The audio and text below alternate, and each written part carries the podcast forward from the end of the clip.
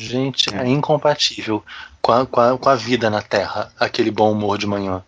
Incompatível. Em compensação, eu essa semana. Sabe aquela semana que as coisas dão errado, assim, tipo, e tu só pensa, por que, que eu levantei da cama mesmo? Eu tô assim essa semana. Sério? É inferno astral isso? Não, não, é, é bostas acontecendo mesmo. então. Gente, que é isso. Eu tive uma semana boa, assim. Eu, eu tô contente só Não já queremos tá... saber, a gente tá falando só de coisa ruim agora. Não vem jogar tua felicidade é. na nossa cara. PA só vai poder falar, sai daqui, se alguma coisa sai ruim daqui, pra princesa, Sai daqui, princesinha da Disney. Cheirou crack de manhã cedo. Que é cheirou crack da... Cheirou... Nossa, cheirou pra passar aquela pedra no nariz, meu filho, tem que ser um. tem que ser o carinho final. Espuma, não se cheira, né? Não, gente, eu ia dizer que eu tô feliz só de estar de férias, que eu não tô mais no browser do trabalho. Aí é antes do Tinder, é antes do Hornet, era mais. Eu acho que tudo depende. Ah, tá, vai se fuder. Então, eu posso Você já sabe, tem que apertar o botão Por esse nome eu não fiz o que você tá falando. gentil até manda se fuder no sentidos ninja. Diga, por favor, que não é Então, na terça-feira, na quinta-feira, na terça-feira, na realidade. Deixa eu só pegar uma coisinha ali. Outra Vamos coisa eu queria só pegar uma coisinha. Cinco segundos. Ainda não. Deixa eu falar uma coisa. Mal, imaginei que ele fosse fazer isso em algum momento da minha vida. E o Gostei, você. Chile, gaúcho, Não posso falar mais nada. Você vai fazer Super paranoico também, né? Deixa eu só me lembrar. Eu, eu cara. Não é, vai ser Tô ficando enlouquecido. É, então vai ter que ser nós quatro. Sim. Quatro da onde? Eu tô de volta, bicha. Ih, tá maluca. É louca, né? Olá pra você que me ouve, eu sou Gambit Dance e esse é o Plantão Bichas Nerds comentando as principais notícias do Brasil e do mundo. Não é porque a gente queria comentar notícia, é porque a gente tava sem assunto, então solta a vinheta, o Bichas Nerds está no ar.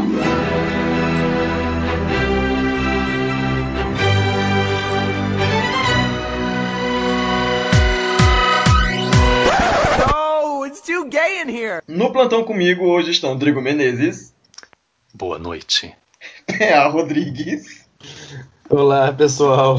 e Thomas Grotto. Ó vida. Ó céus. Ó azar. A gravação de hoje acontece no dia 6 de julho, sexta-feira.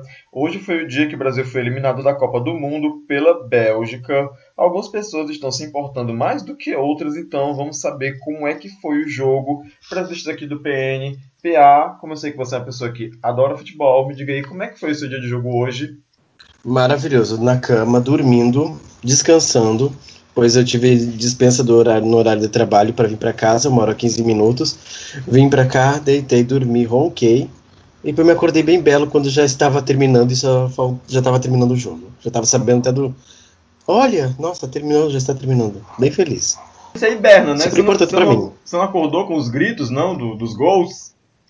Mas bem capaz, eu peguei, me deitei e dormi. eu- esses dias eu tava sem dormir por causa que eu tava apresentando tra- trabalho, fazendo planta baixa. Eu tava sem dormir, acho que quase umas duas noites, dormindo três horas por noite, então literalmente capotei. O tempo que eu aproveito, o tempo que eu acho no, no cantinho do relógio, eu acabo dormindo sempre. É igual gato, né? Onde deita, dorme.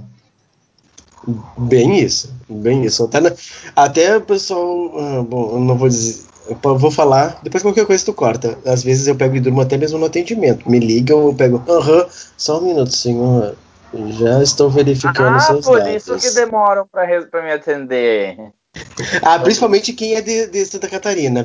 De Santa Catarina eu faço muito isso. Tem que É, pôr um corta em isso. cima, em cima dessa palavra. Rodrigo, você que é uma pessoa que acompanha a Copa de perto, quase um correspondente nosso aqui do podcast na Rússia, explica aqui pra gente. Eu sei que você teve boas ideias hoje pra assistir o jogo, então comenta pra gente aí como é que foi o seu dia de jogo hoje, esse dia de derrota do Brasil. Então, só antes um parêntese. Essas coisas de dormir no atendimento acontecem mesmo. Mas eu nunca dormi. Mas coisas acontecem no atendimento que vocês não imaginam. Por exemplo, quando eu trabalhava na central de um grande banco laranja,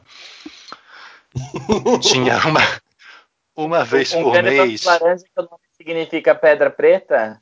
Exatamente. Uma, Tá. vez, uma vez por mês, na época que eu trabalhava nessa central do Banco Laranja, que eu trabalhei lá de 2000 até 2011, teve uma época mais ou menos ali por 2003, 2004, talvez 2002, que todo mês um homem vender queijo. Queijo, salame, etc, etc, etc. Só que esse homem não podia entrar no nosso prédio. Então, um supervisor saía da central, pegava as bolsas do homem com todos os queijos, salames e não sei o que, levava para uma salinha, para a sala de monitoria, botava, cortava, fazia umas provinhas assim, botava para a gente provar, todo mundo saía do atendimento para comprar queijo. Então, se alguém tentou ligar para o Banco Laranja algum dia, entre 2002 e 2004, e o Banco Laranja não estava atendendo, é porque provavelmente a gente estava comprando queijo.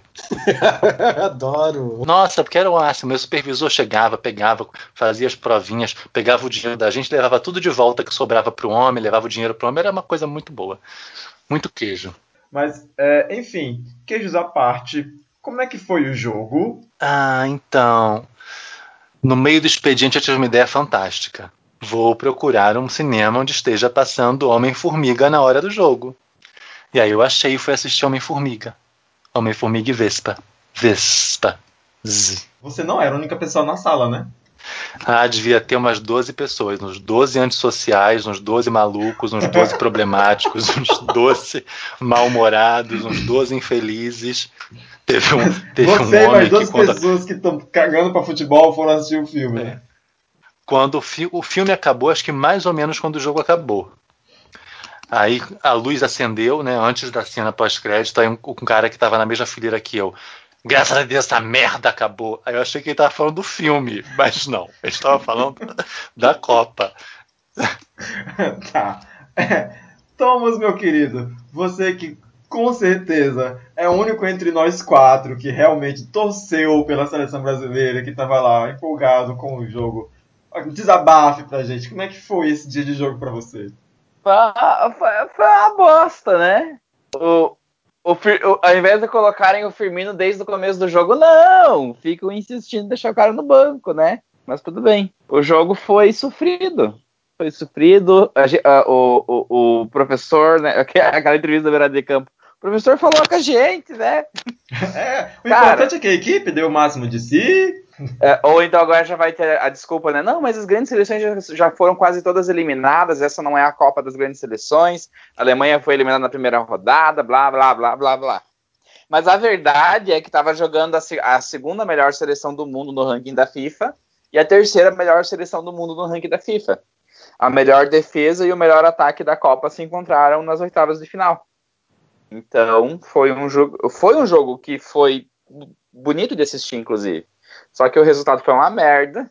Aquele Pra juiz de gente, vídeo. né? É, mas assim, ó, é, é, o Brasil cometeu erros, mas é, quando tu, tu começa a, a, a descambar o negócio, é pior pro time, pra moral do time, entende? E teve um lance que era pênalti pro Brasil, visivelmente pênalti pro Brasil, e mais uma vez o juiz de vídeo não dá pênalti pro Brasil. Três vezes nessa Copa foi pênalti no, pro Brasil e não foi marcado pênalti as três vezes com o juiz de vídeo.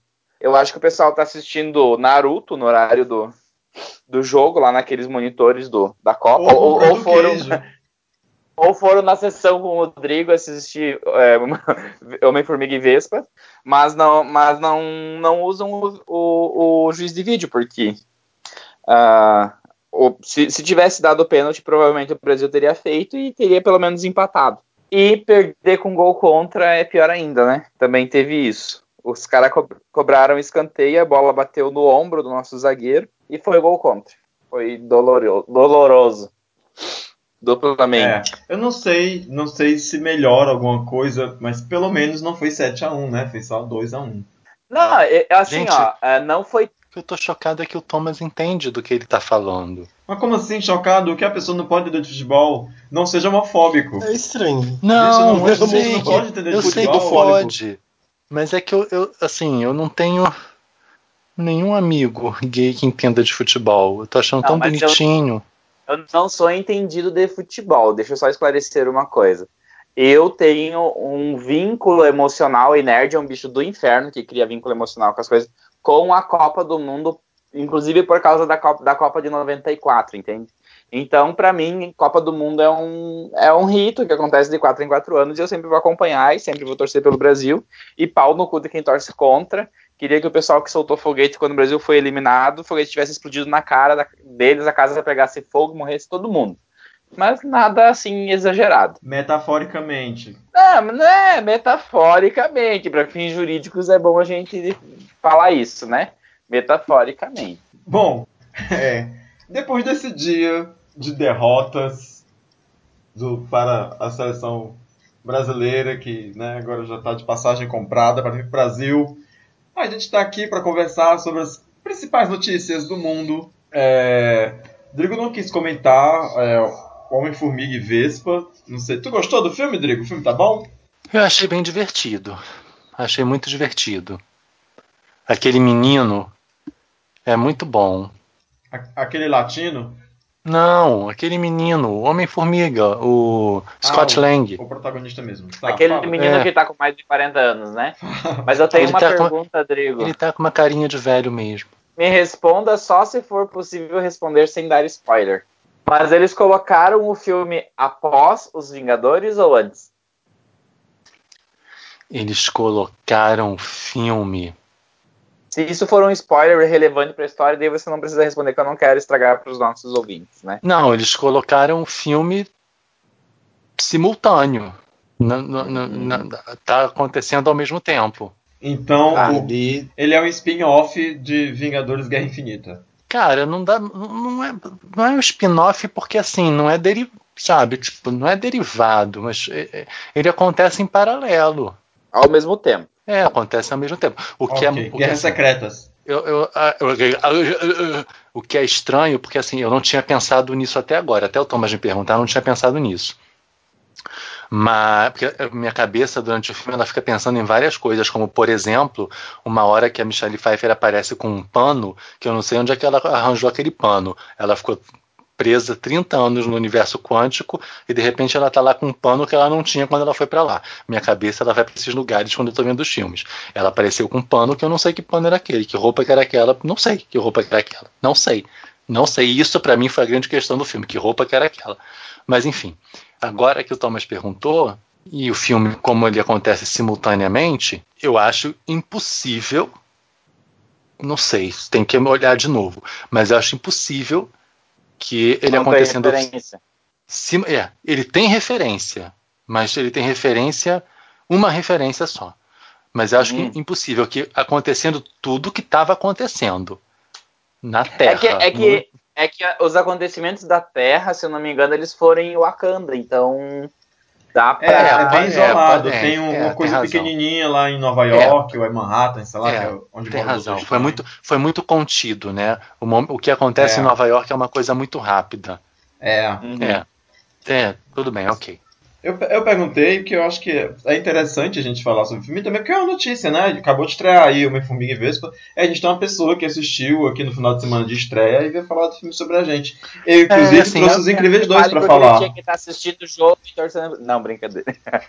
Eu achei muito bom, eu achei muito bom. Achei bacana, é, tem bastante piada pro pessoal que gosta, mas não são piadas inoportunas, sabe? Tipo, a criança que tem no filme, ela é uma criança Ai. super fofa, a menina é muito fofinha, ela é ótima, ela tem uns momentos maravilhosos, ela é muito É doce. tipo a muito- criancinha do. Não é, não é tipo a criancinha do Homem de Ferro, do Homem de Ferro 3, né? Não. Ah. Não. A menina é muito fofinha, a filha do, do Scott, a, a Cassie é muito fofa. E é, é um filme gostoso, é um filme bom. É uma, é uma sessão da tarde boa. Ah, Ok. que a filha dele é a Cassie, quer dizer que um dia ela vai ser a estatura. Talvez, né? Pelo menos ex, exi- ela existindo nesse universo, que ela, bom, ela já existe desde o primeiro filme, mas ela sendo a Cassie, né, é, tem uma grande possibilidade de realmente ser, né? Se eles forem enveredar por esse caminho. Tá. É, deixa eu pedir pro PA dar a primeira. Primeiro não, a segunda, né? Já que é Homem-Formiga e Vespa, a gente pode considerar que é aí uma, uma notícia bacana, pelo menos pro nosso uni- universo nerd. PA tá tão quietinho hoje aí, tá tão caladinho, acho que o cachorro tá latindo. Não, não. O Rubens que mandou um beijo pra vocês e abraço. Ah, beijo, é- Rubens. é pra- será que o Beijo, Rubens? Beijo, Rubens. Rubens. Ma- ma- ma- manda, manda um chupão nele, ele escolhe o lugar. Oi! Isso, gente. Que isso, Tá vendo? gente. Eu não sou a única baixa do, do podcast. Tem outras pessoas Gente, baixas. aqui um fala, de- um fala de lambida no cu. Aí o outro vai e fala de chup. Gente. Ah, tá bom. O nosso o novice é rebelde aqui. Que nunca... É, Não. o Rodrigo tá falando tudo isso enquanto, na verdade, ele foi fazer banheirão no horário do jogo, né? É, o bucaca. filme ele deve ter assistido. Não. Tá, tá, No horário tá do- escorrendo. No horário do jogo tá- não, tá porque não tinha, tá não tinha esco- ninguém. escorrendo gala na cara dele aí, né? Que É. isso, gente? Vai pra sauna, vai, parece um boneco de cera. Elas estão. No calor. É, gente, elas estão descontroladas. tá. Vai, PA. Data notícia. Ah, não sei, eu, eu, eu realmente fiquei muito perdido com esse negócio. Ah, notícias. Eu, nossa, eu tô tão ali ao universo que a única coisa que eu fui ler, assim, que eu li agora, realmente foi agora, e que pra mim parece que já é até fake news, é, foi realmente a morte do Steve Dicto. Ele morreu agora? Gente, o Dix morreu. Como assim, gente? Ele já não tinha morrido? Steve Dicto? Não sei, porque as pessoas Gente. morrem uma vez só, né? Eu tô me É, sentindo, a eu tô me sentindo tendência a Claudete é- Troiano agora. Como assim? Ele morreu? Na verdade, ele tava vivo, né? Você Não, é, achava que é ele um critério não. Diz, É. diz o ditado de- morrer, é, noti- tá é vivo. notícia, é notícia de uma hora atrás, tem no Hollywood Reporter, no Variety, na Legião de, de Heróis. E De demos uma o hora Google ao atrás. mesmo tempo. Demos o Google É. ao mesmo tempo. É. Não, mas saiu. Mas aí por causa que Como que é a música do plantão da Globo?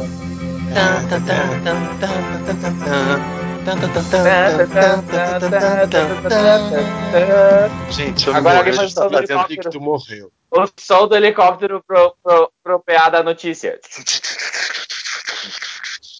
Ah, deixa- de- aproveitando a notícia do PA, quantos dias ainda dura o Stan Lee, será? Ou será que ele já morreu e é um bonequinho que eles estão nos filmes? É, é uma dúvida. Não, porque é- é- ele- tu viu que nos filmes ele nunca ergue os braços, né? Gente, será que é igual. Será que tá igual aquele um morto muito louco? Não, ele pode ser CG. Ele pode ser CG. O CG. O CG hoje em dia é tão perfeito que você nem percebe. Parece que é uma pessoa de verdade. Então, mas deixa o PA continuar, porque o É PA verdade. provavelmente quer fazer algum comentário. É né? verdade, o Steve Dicto. Desculpa. Vai, PA. Não, é assim, não, é que realmente eu, eu peguei, fui pegar e lendo, tava lendo, assim, realmente eu tava lendo coisas pela internet ali, eu vi o Steve Dick morreu. Eu assim, como assim Steve Dick morreu? Eu nem sabia realmente ele tava vivo também.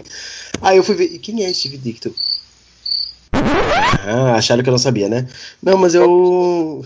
É o co- co-criador É, do, mas- do Octopus. Isso, e do Homem-Aranha, né? Ele também teve, ele estava envolvido com o Homem-Aranha. Muito envolvido, na verdade. E aí eu fui ver se, mas será que é? Aí, mas em outro site parecia que já estava dizendo que era fake news, de que ele não haveria, não tinha morrido. Eu não sei se alguém mais confirma aí, vê outras fontes, por causa que, por exemplo, um que eu fui ver que me mostrou direto foi o. o- posso dizer a fonte? Pode. Pode. O Thomas Você- viu, o Thomas acabou de falar quatro fontes Ah, tá. diferentes. É, o Omelete foi que me anunciou. Que eu tava querendo ou não, o Omelete é um, um grande portal, né, para nós, assim, para nós nerds. Aí eu fui ver e fui tentar buscar algumas outras informações. Hã? Tá de repórter. Foi saiu no Hollywood Reporter, mas não foi boatos, parece que já teriam se pronunciado de que ele não estaria, não teria morrido. Mas Gente, de tem que olhar na Wikipedia. A nossa fonte oficial é a Wikipedia. Tudo a gente pesquisa na Wikipedia. Mas em si, foi para mim foi um foi a primeira coisa assim que me veio à cabeça, realmente uma notícia que só tinha saído agora, bem recente e, e querendo ou não é importante para nós no meio nerd. É uma figura que construiu um dos principais fontes de renda da Marvel, né? Que é o Homem-Aranha. Então, para mim foi uma notícia assim, nossa, que legal, ele morreu, mais um, mais uma perda. Como assim, que legal? É aquela coisa assim, né? É, né? Mais um morreu. Morreu. Gente, mas olha só. Na Wikipédia, tá dizendo que ele morreu em junho, Vala. Mas junho foi mês passado. dia 27. Deviam tá de- É que, gente, esses, é, tem umas pessoas do- com uma idade aí que eles deixam pronto o, o negócio só pra dar enter. Provavelmente tava É. pronto. Eu tenho uma amiga que trabalha, É. eu tenho uma amiga que trabalha num jornal aqui e ela, uma das coisas que ela faz é isso. Sim, Prepara sim. toda a pesquisa pra deixar lá engavetada quando a pessoa morrer já tá tudo lá. É, Já não, isso faz- é comum nas redações. É comum ter. ter- É. Só, Todo mundo só que atualiza, tem- tipo, os, os últimos meses, assim. Silvio Santos, todo mundo tem o, tem o, tem o, o especial pronto pra pôr no ar, né? É porque é, porque é, um, é um furo. Ai, gente, isso é tão esquisito de dizer, mas linguagem jornalística é isso mesmo. Isso é um furo que todo mundo quer dar. Mas tá, mas tá muito esquisito, tá muito estranho, porque vários sites estão Vários mesmo. Toda a primeira página de busca do Google dá que ele morreu hoje. Mas se você for na, na Wikipedia. É porque a Wikipedia não é bem um site seguro. Não, mas, é, por gente, exemplo, mas- a própria G1, o próprio G1 tá dizendo que ele morreu dia 29. Mas a, mas a notícia foi confirmada hoje. Ah, então ele veio morrendo do dia 27 até Então, agora. É. Ele morreu, mas ninguém tinha É, era- é, certeza. foi que- Tava esperando ele ver se ele que- acordava, né? É. Foi que, nem, foi que nem a morte do Deadpool no filme, sabe? É. Não, vai que ele não, não tinha morrido, ele só tava no universo paralelo e depois ele voltava, né? Então. É, vamos né, deixar né, aqui, vamos esperar um pouquinho. o pessoal da É que- Marvel é que sempre volta. No mês passado morreu o clone dele. É. Da saga do clone. Ah, meu Gente, a Deus. gente tá Isso fazendo a muito, morte a gente tá fazendo graça com a morte de dos principais personagens, seja lá de que Ai, gente, graça. desculpa. Não, mas quando, quando, eu morrer, se eu morrer com 95 anos, vocês Pode podem fazer fazer graça, porque eu- porque já, já deu, né? Tipo, não, não, é, não é alguma coisa assim, ai meu Deus, morreu tão novo, me leva. É aquela Já- coisa bem, já tava na hora, né? é, é, ok, na próxima notícia. Tá. Vai, Então, que Thomas. Deus o tenha. É, Eu, que algum Deus o tenha. Vai, Thomas. ok. Eu tenho uma notícia que decidi trazer só pelo combinado de palavras-chave, assim, que me eh, foi saboroso, assim, essa notícia, né?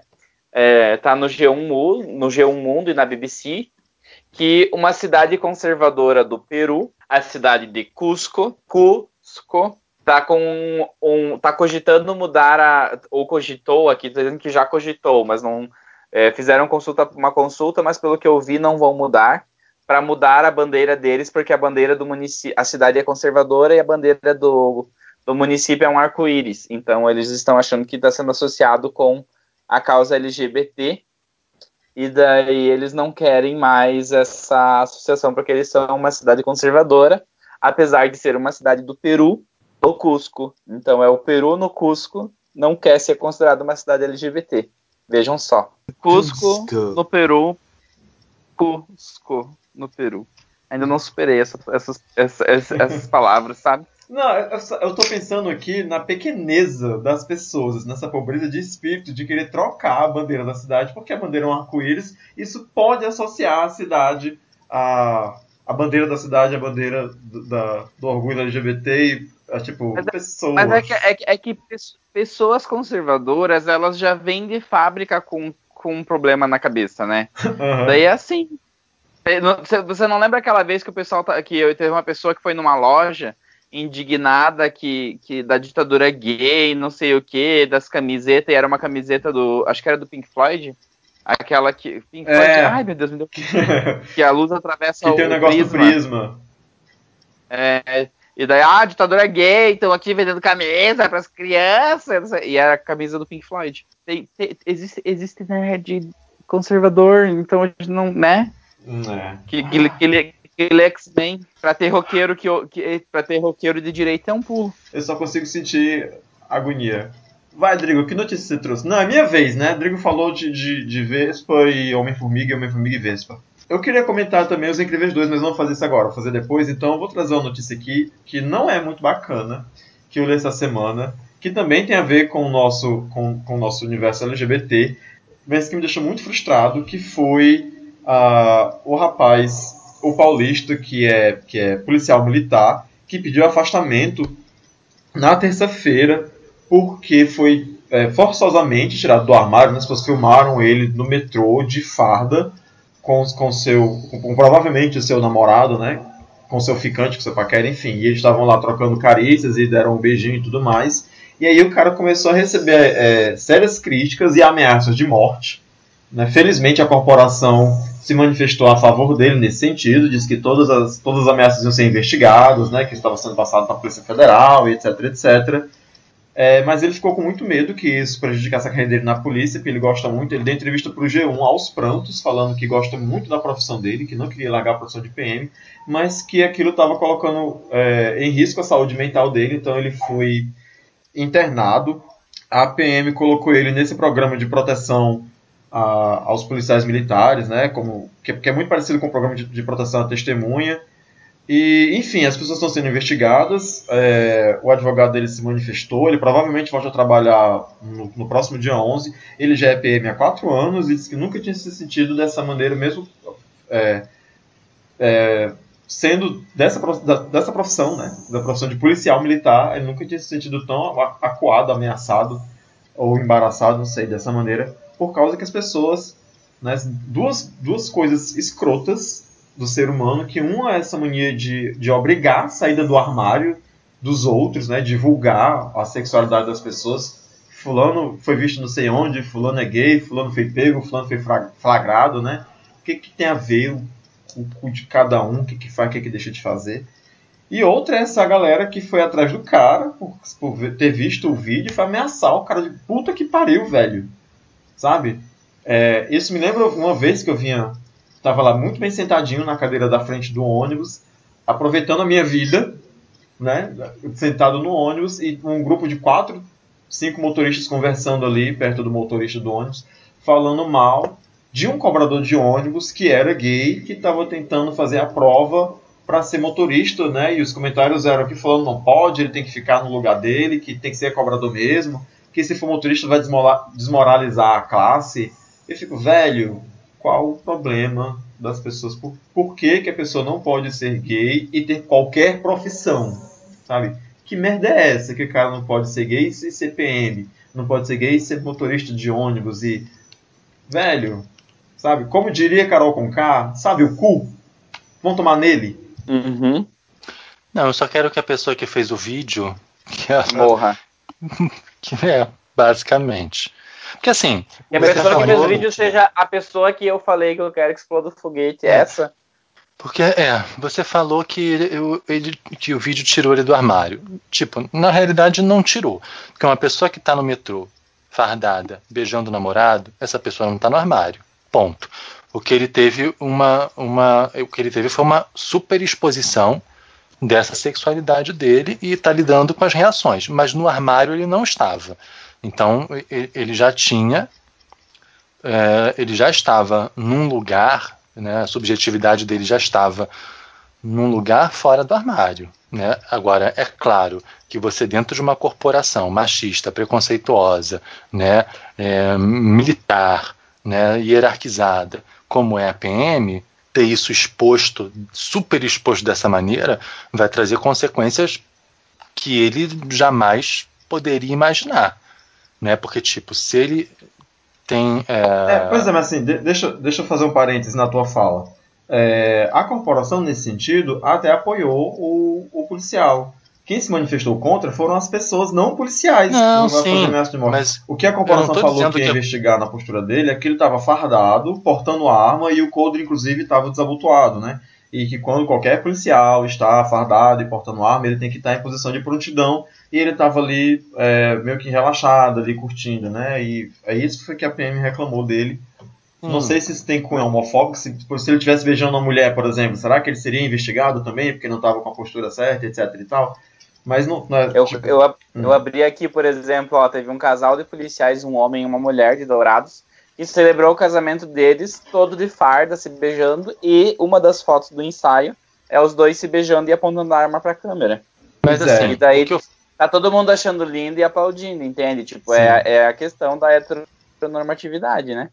Mas o que eu falei em relação à corporação, não estou não tô questionando a posição da corporação. O que eu estou dizendo é que a corporação, enquanto instituição, é uma coisa, mas a corporação, enquanto pessoas que fazem parte da corporação, os pares dele, uhum. os colegas dele, essas sim são as pessoas que vão reagir de forma escrota. Né? Porque, sim. assim, a gente sabe claro, não dá para generalizar, mas que a mentalidade do policial médio é ainda uma mentalidade bastante preconceituosa. Sim, eu, eu não estou dizendo, tipo assim, ah, ele sabia onde estava se metendo. Pelo contrário, sabe? Estou, estou falando dele enquanto homossexual assumido dentro da corporação. Eu acho que até aí ele deveria ter muita consciência de tudo que ele iria enfrentar enquanto homossexual assumido dentro da corporação da qual ele está vinculado. Ah, eu acho que ele já deveria ter maturidade e preparo para estar neste lugar. Só que ele realmente não estava contando com isso que aconteceu. Até porque foi um vídeo feito né, sem o consentimento dele, divulgado sem o consentimento. O que eu quero dizer é que, por mais que a pessoa estivesse já assumida, ela jamais estaria preparada para a repercussão que teve da forma como foi. Receber ameaça de morte, né? Porque estava É. fazendo a carícia no namorado, sabe? Porque é muito diferente você ter isso resolvido na sua cabeça quando o pessoal do seu batalhão sabe e lidam mal ou bem com isso, e de repente ter isso vazado para o país inteiro e pessoas de todas as PMs, sabe? E pessoas conservadoras do Brasil inteiro dizendo que ele deve estar desonrando a farda, e aqueles xingamentos que a gente conhece de, de comentador de portal. Tem muita pena, porque, tipo assim, deve ser uma pessoa de, deve ser uma pessoa de muita coragem para ser uma pessoa assumida dentro da corporação, dentro do Sim, lugar onde está. Uhum. Mas você Tem muita imagina como, como mexe isso com a cabeça da pessoa, né? Porque, tipo, É. você, enquanto policial, você já, já tá numa profissão que é de risco. Então você já lida com perigo, você já deve lidar com ameaças, né? É, anyway, e aí o cara teve que se internar num, não foi hospital psiquiátrico, né? Que não sei nem se isso existe mais. Mas enfim, ele teve que fazer tratamento com psicólogo e tudo mais, né? A, a parte médica da PM nesse sentido teve que se, se dispor pro rapaz para ajudar ele porque ah, ele não conseguiu suportar esse tipo de, de- Eu fico bem transtornado quando eu sei desse tipo de coisa. E assim, Hum. o ambiente policial, eu tenho um amigo que é policial e é gay. Cara, é um, pelo menos onde ele trabalha, né? É a pior coisa para ele. É o pior lugar que ele poderia trabalhar. Porque assim, Uhum. ele é um homem gay que trabalha na Polícia Federal e, e tipo, ele é uma pessoa de esquerda. Uhum. Então realiza que ele trabalha com uma galera que é tipo assim, bolsominion, que é tipo truculenta, sabe? Que. Nossa, que é, que, é, que é tudo o contrário da visão de mundo dele.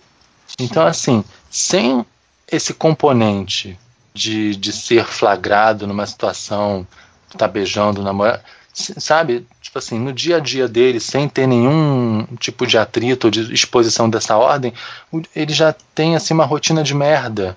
Imagina uma pessoa passando por essa situação, sabe? É, só dá pra imaginar mesmo.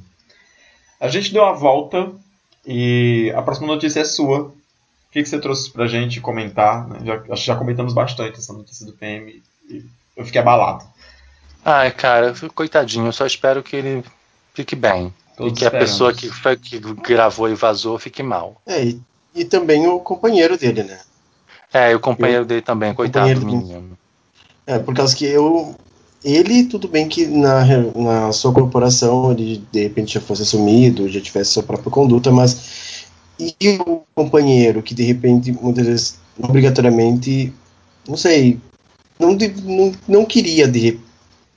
Eu fico pensando muito no companheiro, sabe? Ah, e, Que ele também está sofrendo por tabela. Hã? E tu pensa, se ameaçam de morte o cara que é policial, né? A pessoa que trabalha. Social, imagina Ou o, o Ele tá civil. sofrendo aquela coisa de.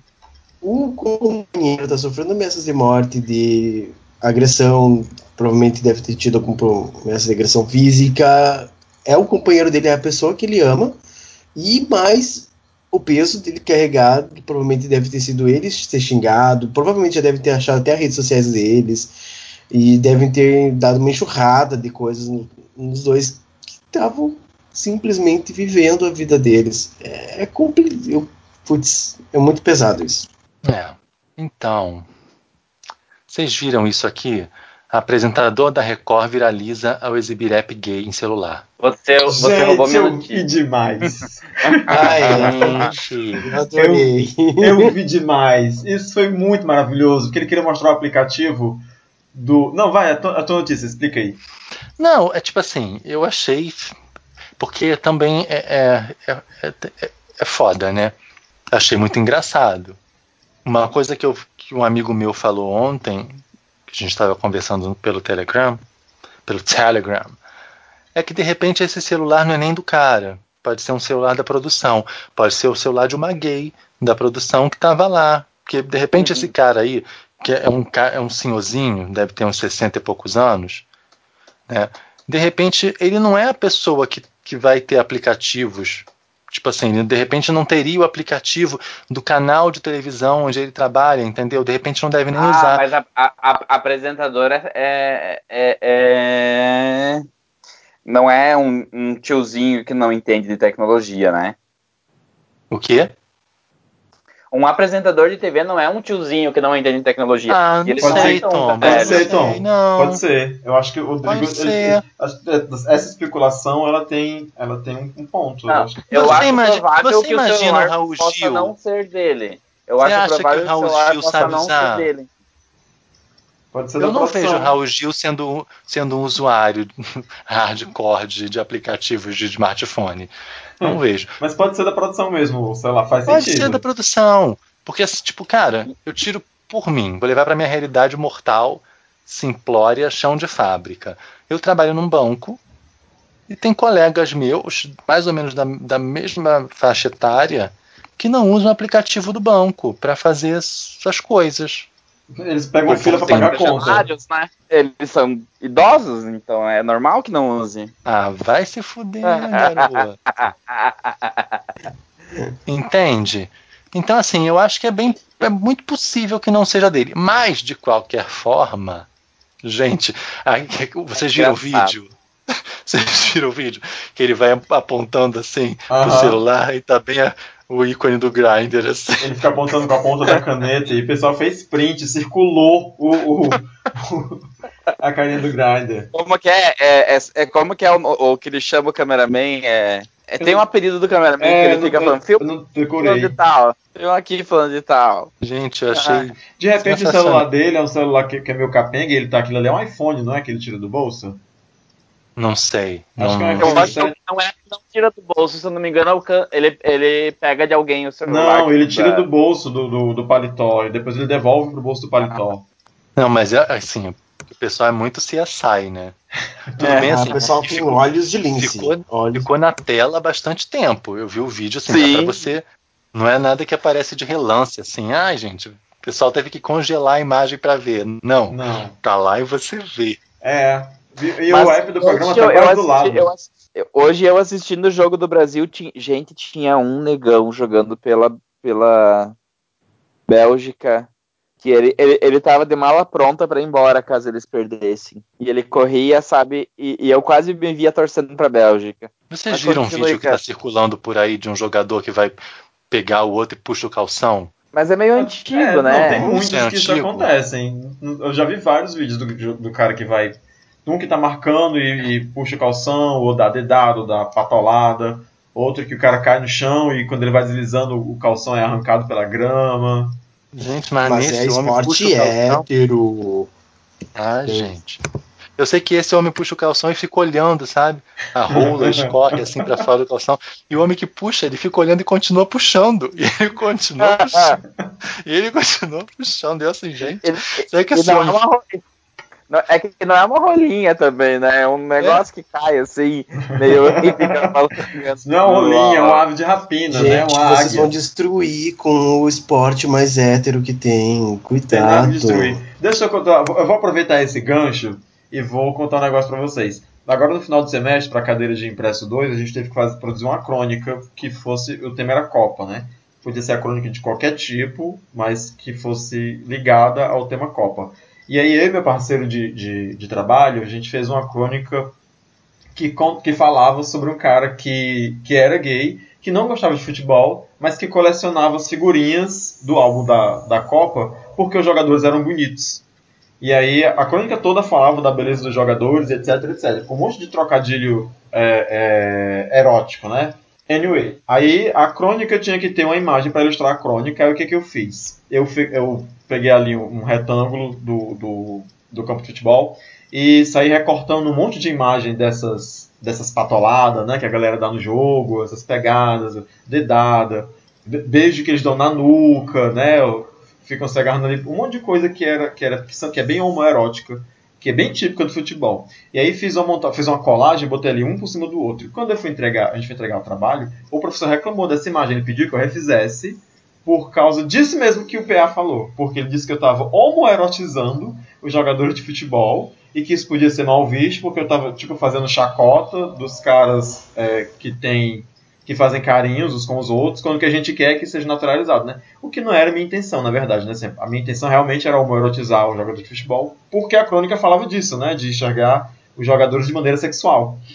E, e, eu, fui, eu fui acusado, assim, eu fui muito julgado até, e, e disse que sofreu censura, inclusive. Tive que refazer a, a imagem da crônica e tudo mais. Era isso. Que babaca. Eu também achei assim, putz, se a, a crônica já estava relacionada com a homoerotização Uhum. e a, a imagem estava coerente com foi o que eu disse. a crônica. Foi o que eu disse. Não, Independente mas repente- como que a gente. Ó, é, é, abram o, o Google Imagens aí de vocês e, e digitem Lukaku, é o nome do jogador negão da, da, da Bélgica, e me digam se não tem, tem como não homoerotizar, entende? Mas é. assim, o profe ele não concorda, mas é muito mal o professor, porque se ele está num papel de editor, ele pede para você um trabalho, uma crônica sobre, sobre Copa. Tá, eu tenho que imaginar que esse professor está funcionando como meu editor. É isso mesmo. Quem está definindo o que vai escrever sou eu. A não ser que ele tenha deixado muito claro o que ele queria e os limites daquilo que deveria ser escrito. Se ele não deixou, e deixou livre para você decidir que direção você ia tomar, ele tem que entender que ele é um editor que vai ser ah, que está de acordo com a linha que você está tomando. Por exemplo, ele é o editor da revista Júnior. Se ele pega um trabalho seu ne- com esse teor, ele tem que, ele tem que editar sob esse viés. Ele não pode bancar o, o editor da Marie Claire. Isso também foi dito em sala de aula. Isso, não, isso gerou muito debate em sala de aula, porque as pessoas, pode, as pessoas ele disseram tem que ele foi ditatorial. Né, Ele tem que foi- ser neutro. Eu, so- eu sofri censura, todo mundo, Ele- muitos colegas ele tem que- isso. ele tem que te corrigir dentro da técnica, né? Uhum. Mas assim, é- em relação à forma, no sentido de, de erros técnicos que você possa ter, mas ele não pode chegar e dizer isso aqui não, porque é, se você se você fez o trabalho dessa maneira, é uma proposta que você está defendendo e provavelmente pro- pensando, você está escrevendo pensando em um veículo hipotético que seja. Gente, que cara escroto. É, não, e ele Desculpa. é gay, né? Ele é gay. Quando ele se pronunciou, ele se pronunciou sempre falando sobre nós. Ele sempre apontava pra si e falava nós, né? Porque nós, a nossa comunidade, e etc e tal. E as pessoas falaram, né? Não, mas isso é censura, isso é proposta da, da crônica é essa, isso tem tudo a ver. Ele falou, não, mas você tá colocando como, tipo, pegadas acidentais que acontecem durante a partida e você tá colocando para um viés como se fosse de propósito. Eu falei, não, eu não coloquei nenhuma patolada que aconteceu num lance que, o, que eles estão lá se batendo para pegar a, a bola, né? E acontece do- da mão pegar no pinto. Eu botei só a imagem mas- que era o pro- Mas de propósito ou não, qual é qual, qual assim, qual a diferença de ser proposital ou não? Pois é, ele falou, foi, a, a discurso dele foi É esse. que não, é que eu, eu vejo. ah, eu- Existe o acidental durante a jogada, e existe muitas vezes o que eles fazem para perder a concentração. Isso é uma coisa que eu acho, eu acho que exista. De que faça perder a concentração do jogador em Sim. relação à jogada que está E correndo tem- ao redor. E tem um terceiro caso, que é quando eles, que são, é- quando eles são colegas, eles fazem isso com aspas gigantes aqui, por broderagem. Eles ficam É, se patolando, se beijando, etc e tal. Mas enfim, eu troquei, eu tro- todas essas imagens que tinha gente se pegando, eu troquei por homens bonitos, né? Coloquei só os caras lá com, esse- com esses gritos de comemoração e correndo sem camisa e todo mundo suado, etc e tal. Mas a proposta anterior era eles estavam se pegando, se abraçando, né? E ele ficou assim: ah, mas são gestos de carinho. A comunidade gay reclama tanto que, que os heterossexuais é, ficam punindo esses héteros de carinho. E quando eles fazem isso, nós vamos fazer o quê? Chacota? Vamos colocar como se fosse coisa de gay, não sei o quê. E eu, professor, tudo bem, vou trocar. É, gente, eu, hein? Homofóbico ele. Com relação à minha outra notícia, é realmente para mim foi não só chocante, mas eu acho que a gente tava todo mundo focado na Copa e todo mundo esqueceu o, o nosso cenário que está acontecendo dentro do Brasil e foi quando ocorreu a, agora a aprovação do, da lei do veneno, né? Do, Uhum. Da liberação, do Negócio afrouxamento agrotóxico. com relação isso, com o afrouxamento da legislação com relação aos agrotóxicos e a entrada de agrotóxicos no Brasil. Então, para mim, foi assim. É um medo. Por exemplo, a gente não pode pestanejar Uh, muitas vezes a gente. A grande maioria nem sabia que essa PL né, tava, em, tava em processo de votação. A gente, é uma coisa que muitas vezes tudo, tá tudo acontecendo, muitas vezes por baixo dos panos, e a gente não sabe o que está acontecendo. Realmente. A gente não tem noção do que está acontecendo politicamente no Brasil. Agora mesmo, não, qualquer um pode, uh, não, qualquer um não, né? O Ministério da Agricultura ele não precisa mais ter aval da Anvisa, do Ministério da Saúde e do IBAMA para uso de agrotóxicos. Qualquer, o agrotóxico pode entrar, o Ministério da Saúde, ah, que legal, vamos fazer uso e jogar na nossa alimentação. Gente, a gente tem que parar e pensar o que, que a gente está pondo na mesa. Querendo ou não, é, o, é, a nossa, é a nossa vida. A gente come. É, e assim, a gente tá com, já com, influindo já, que a gente come. Já começa que o um negócio é uma coisa que é trabalhada no nível da linguagem, inclusive, né? Porque eles querem parar de usar a palavra agrotóxico para chamar uhum. de defensivo agrícola e produto fitossanitário. Para tirar o tóxico do, do negócio, né? Para tirar o tóxico. É, Mas vocês já viram você... o comercial da Rede Globo em horário nobre na novela das oito? Agro é vida. Agro ah, é não sei o que, é, nossa, maior campanha. Não, eu, eu tenho, eu tenho uma. Quando tá, mas isso, comercial... isso daí não é. Isso é uma coisa que fala sobre a principal atividade econômica do país, mas isso não é uma campanha que defende agrotóxico. Não, não é uma campanha que defende agrotóxico, mas que coloca o agronegócio como um super-herói da, da, economia brasileira, entendeu? E é, que pode é, fazer usos e abusos para chegar à sua não. rentabilidade. É uma campanha de valorização da principal atividade econômica do país. É só isso, gente. Tá, mas a, a, a, comercialização do espaço de anunciantes agrícolas, ele não pode ser negociado a fim de não uh, de uma forma que não obrigatoriamente tenha que colocar e endeusar ou colocar ela no pedestal de que ela é muito boa não existe outra forma de negociação, como talvez, por exemplo, com a indústria. Por que, que com a indústria? Não, eu vou, eu, vou, eu, vou fazer uma, eu vou fazer uma propaganda sobre um segmento de atividade dizendo eles são mais ou menos bons. Não, o comercial ele vai falar bem e pronto, é um comercial. Não, só que esse comercial foi feito com a intenção de atrair novos anunciantes. Mas não, não gente, mas olha só, o, o ponto é, é o seguinte: o agronegócio é importante? É importante. Gera divisas? Gera divisas é, movimenta a economia do país e tal. Realmente, a gente é, é, é, um grande exportador de carne, a gente é um grande exportador de, sei lá, de soja, blá blá blá blá blá blá blá blá blá. Mas a gente tem a que comida, dar o braço. A, a, a, nossa, a nossa alimentação não nasce no supermercado, ela não Sim. precisa ser produzida com agrotóxico. Okay. Ela pode ser feita de forma sustentável e eu sou um grande defensor disso, mas a base da economia mundial é o agronegócio. Sim, mas a gente isso sabe que... que eles têm carta verde para aprovar o PL do veneno, nem nada, mas são duas coisas que não estão relacionadas. E se a gente fizer essa relação, a gente está sendo eh, fazendo a mesma coisa que a gente não gosta, que é quando, quando, por exemplo, a direita vai e faz e relaciona a gente com coisa que a gente não está relacionado. É. Tudo bem, gente. É a base da economia mas... e a base da destruição do planeta também, né? O maior gerador de poluição do mundo, o maior consumidor de água e etc. É, a alternativa é a gente morrer, que daí não vai precisar produzir comida para a humanidade. Não tem como a gente é, alimentar a humanidade. Se produz, mas se produz mais comida do que a humanidade precisa, e mesmo assim, boa parte dessa humanidade não está usufruto, fazendo usufruto da comida que é produzida em excesso. É aquela coisa, é aquela coisa de sustentabilidade não significa que o sistema não pode ser revisto, não precisa ser melhorado. Foi o que eu falei, inclusive, no começo da minha fala, que o sistema precisa ser mais sustentável, existem soluções muito mais ecológicas, mas a gente querer colocar tudo num cesto de, de, de, de problema também não é correto. Inclusive, é que existem muitas realidades. Por exemplo, aqui no Sul, a maior, a maior parte do agronegócio são famílias que tocam, não são, por exemplo, os latifúndios de Minas Gerais, entende? E, e, é, e, e sustenta todo, toda uma, uma base da economia. Sim, mas ele, uh, quando, a popula quando a TV tenta negociar, ela não está negociando com as pequenas famílias produtoras. Ela está negociando com grandes Esse produtores industriais. Então Gente, a chamada. Só, o assunto não é o, o, a questão não é o anúncio agropop. A questão é o, é, é o agrotóxico. Vamos voltar para o agrotóxico? Que garanto Porque, que assim, muitas é vezes que eu os acho- pequenos familiares não têm a mesma utilização. É Grandes porque eu acho que a pequenos- gente está partindo para uma coisa que é macro, que é grande e que tem todos esses aspectos que o Thomas está falando.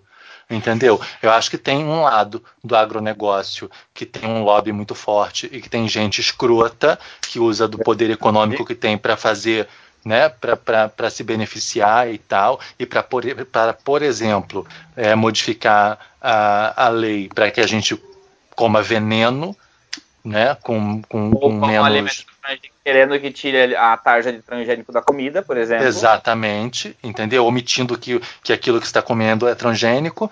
Tem essa galera que está dentro do agronegócio, mas que não podemos generalizar e dizer que, o que todo o agronegócio é composto por essas pessoas. Não, né? com certeza, mas é Fazendo exemplo, aquele desconto de que a gente está num, num sistema capitalista, né? Que maximização de lucro, exploração, desigualdade, etc, etc, etc.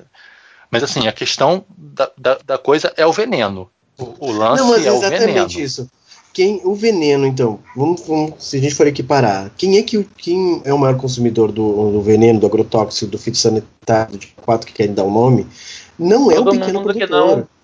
Não. é o, pe- o pequeno produtor, ele não tem tantas condições para ter acesso ao a, nas novas gerações de fitossanitários e defensivos agrícolas. Muitas vezes o Tem. pequeno produtor não tem tanto não. A partir do momento Tem. que É, ele só Não não são. usa se ele só não usa se ele optar por práticas agroecológicas. Eu sou técnico em, em agropecuária. A minha primeira formação é na área da agropecuária e é muito mais fácil para um pequeno produtor usar defensivo agrícola, veneno, agrotóxico, a palavra que a gente quiser usar, do que lá carpir a, a plantação dele. É, não, é mas é mais fácil. acessibilidade. É acessível, tem, tem para vender aqui no, no meu bairro. É, a, a, a 10 reais o, o galão, entende? N- não é algo difícil de você fazer. Gente, o grande, mas eu tô dizendo que é, tá, mas A, essa, a esse, gay esse- estudou na escola defensivo. agrícola, gente. A gay Tá, estudou mas- na escola agrícola. Não, mas esse defensivo vendido ah, na loja da esquina não é o defensivo agrícola que vai passar diretamente sem a, a aval da Anvisa. Esse, esse defensivo agrícola, esse agrotóxico que está sendo vendido de fácil comercialização, ele já passou por muitas testagens que levam de 4 a 8 anos. Então, Sim. ele tem acessibilidade à tecnologia em que é permitido. Mas a partir do momento em que tu tem a liberação da, e facilidade da entrada de novos tipos, por exemplo, altas tecnologias da Monsanto, digamos assim, ah, ele não vai chegar de fácil acesso, por exemplo, para o pequeno produtor. Isso é logo, provavelmente, a grande chance, não é um pequeno vezes, por quê? produtor. Porque ele vai, tá, ele vai ser uma venda casada. É, Ele muitas vezes não vai chegar, porque não porque ele é de difícil acesso, pela questão de- do manejo do produtor, porque muitas vezes esse, esse veneno ele, ele mata tudo que não tem o DNA X na planta, por exemplo. E daí só quem comprou a semente da, da, daquela da, que muitas vezes é, é a mesma é a mesma indústria então eu vou vender por exemplo uma semente de soja que não morre com um veneno novo. Só eu tenho essa semente e só eu tenho esse veneno entende? Então eu, eu vendo isso então só quem comprou a minha semente vai comprar meu veneno porque se, ele- se a pessoa que não comprou a minha semente comprar meu veneno a plantação dele vai morrer muitas vezes entende é, é assim que funciona a, a- a- o, o controle que eles fazem sobre a, a agroindústria, que, que a indústria do veneno faz sobre o agronegócio, por assim dizer, mas ela faz parte do agronegócio, entende? Ah, É, eu aí, concordo tipo com o assim- que você está falando que assim, ah, para grandes produtores é interessante que se aprove o veneno quando ele quer vender um produto em grande quantidade com o manejo mais simplificado possível porque ele vai fazer o quê? Vai passar veneno de avião e vai colher de máquina e pronto. Tá, tá certíssimo isso, entende? Mas não vamos fingir que um produtor pequeno é, do interior não consegue usar o mesmo veneno e a mesma semente, porque ele também consegue. Quem não planta pelo, pela produção agroecológica, pela produção ecológica, a palavra que a gente quiser, que, aproveitando a notícia que você trouxe, tem um projeto de lei sendo votado atualmente para dificultar a venda de produtos ecológicos no Brasil. Então, eles estão querendo ven- pôr mais veneno na comida tradicional e querendo dificultar quem vende o produto que é ecológico, que é uma escolha que o consumidor pode fazer para não consumir esse monte de lixo, né? E assim, tem uma coisa também dentro do que você está falando, é que tipo, beleza, o pequeno produtor ele tem acesso a comprar o veneno lá 10 reais o galão. Mas ele não tem a força de uma empresa como, por exemplo, a Monsanto, Uhum. que está desenvolvendo pesquisa para produzir novos venenos. Não, ele só é o cliente da Monsanto. Ele só é o, o cliente, pequeno mas cliente e que representa pouco faturamento para Monsanto, entende? Sim, Eu só tô mas o que eu que dizendo pro- é- pro- um gigante como a Monsanto tem, tem força e dinheiro para investir em pesquisa, para pressionar o governo, para facilitar a liberação de um, de, um, de um veneno aí que ninguém conhece, para conseguir agora que com essa nova lei você tenha licenças temporárias e você possa trabalhar com determinados venenos desde que eles não apresentem risco inaceitável. Tipo assim, Uhum. você sabe, a não ser que seja aquele veneno fuderoso que pingou uma gota te matou, me Tá parece valendo. que tá valendo, entendeu? E, tipo, Tipo assim, assim, eu acho que é desse aspecto do agronegócio que a gente está falando, entendeu? Sim. De você ter esses gigantes que se valem do poder e do tamanho que tem para influenciar todo um setor da economia numa direção que é prejudicial a gente. E isso acontece com banco, isso acontece com é, empresas de telecomunicação. Não é à toa que a gente tem a nossa telecomunicação toda concentrada na mão de, sei lá, meia dúzia de famílias, né? E que conseguem burlar a lei, né? Para ter afiliadas, para ter emissoras em, em vários estados, enfim, que é um troço completamente descaralhado, né? E assim, é é o a gente poder- tem um problema, a gente tem um problema nessa linha, Drigo, e antes de mais nada, isso é eu concordando com vocês, deixar bem claro. A gente tem um problema no Brasil que a gente é, mistura liberalismo com, com uh, controle de Estado, entende? E apesar de eu não ser muito liberalista, eu acho que pior que o liberalismo é só o que a gente tem, que é um pseudo-liberalismo, onde a gente tem empresas privadas atuando com poderes de monopólio ou oligopólio. E daí o que, que acontece?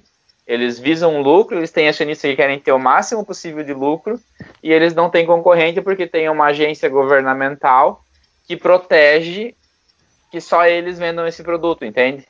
E eles É ainda que querem acontece e, e ainda pegam o empréstimo do BNDES. Isso aí. Então a gente, a gente combinou o pior dos dois mundos. A gente combinou o, o problema das empresas privadas que visam o lucro máximo e tirou a concorrência, que é o que serve de freio para as empresas privadas não terem o lucro máximo. Porque se você tivesse uma situação de concorrência, concorrência real, pelo menos, é, se uma empresa de telefonia aqui do Brasil tivesse com um serviço bosta, que nem todas elas têm praticamente, viria uma, uma outra empresa de telefonia e ofereceria um serviço bom por um preço menor, porque para eles valeria a pena. Porque tem muito cliente, entende? Só que daí a gente tem uma agência nacional de telecomunicações que impede a entrada dos novos, é, das novas empresas, e daí a gente tem uma mistura de A gente De- tem um de- pseudo controle do Estado, né?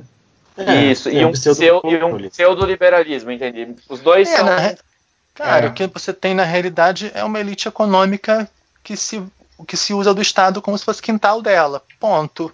Isso É. aí, que sequestra o Estado para eles. É. E aí, Entendeu? o, aí o Então, Estado, ao invés, de, ao invés de trabalhar a favor de quem é menos favorecido, ela acaba trabalhando a favor de quem já tem dinheiro. Isso aí.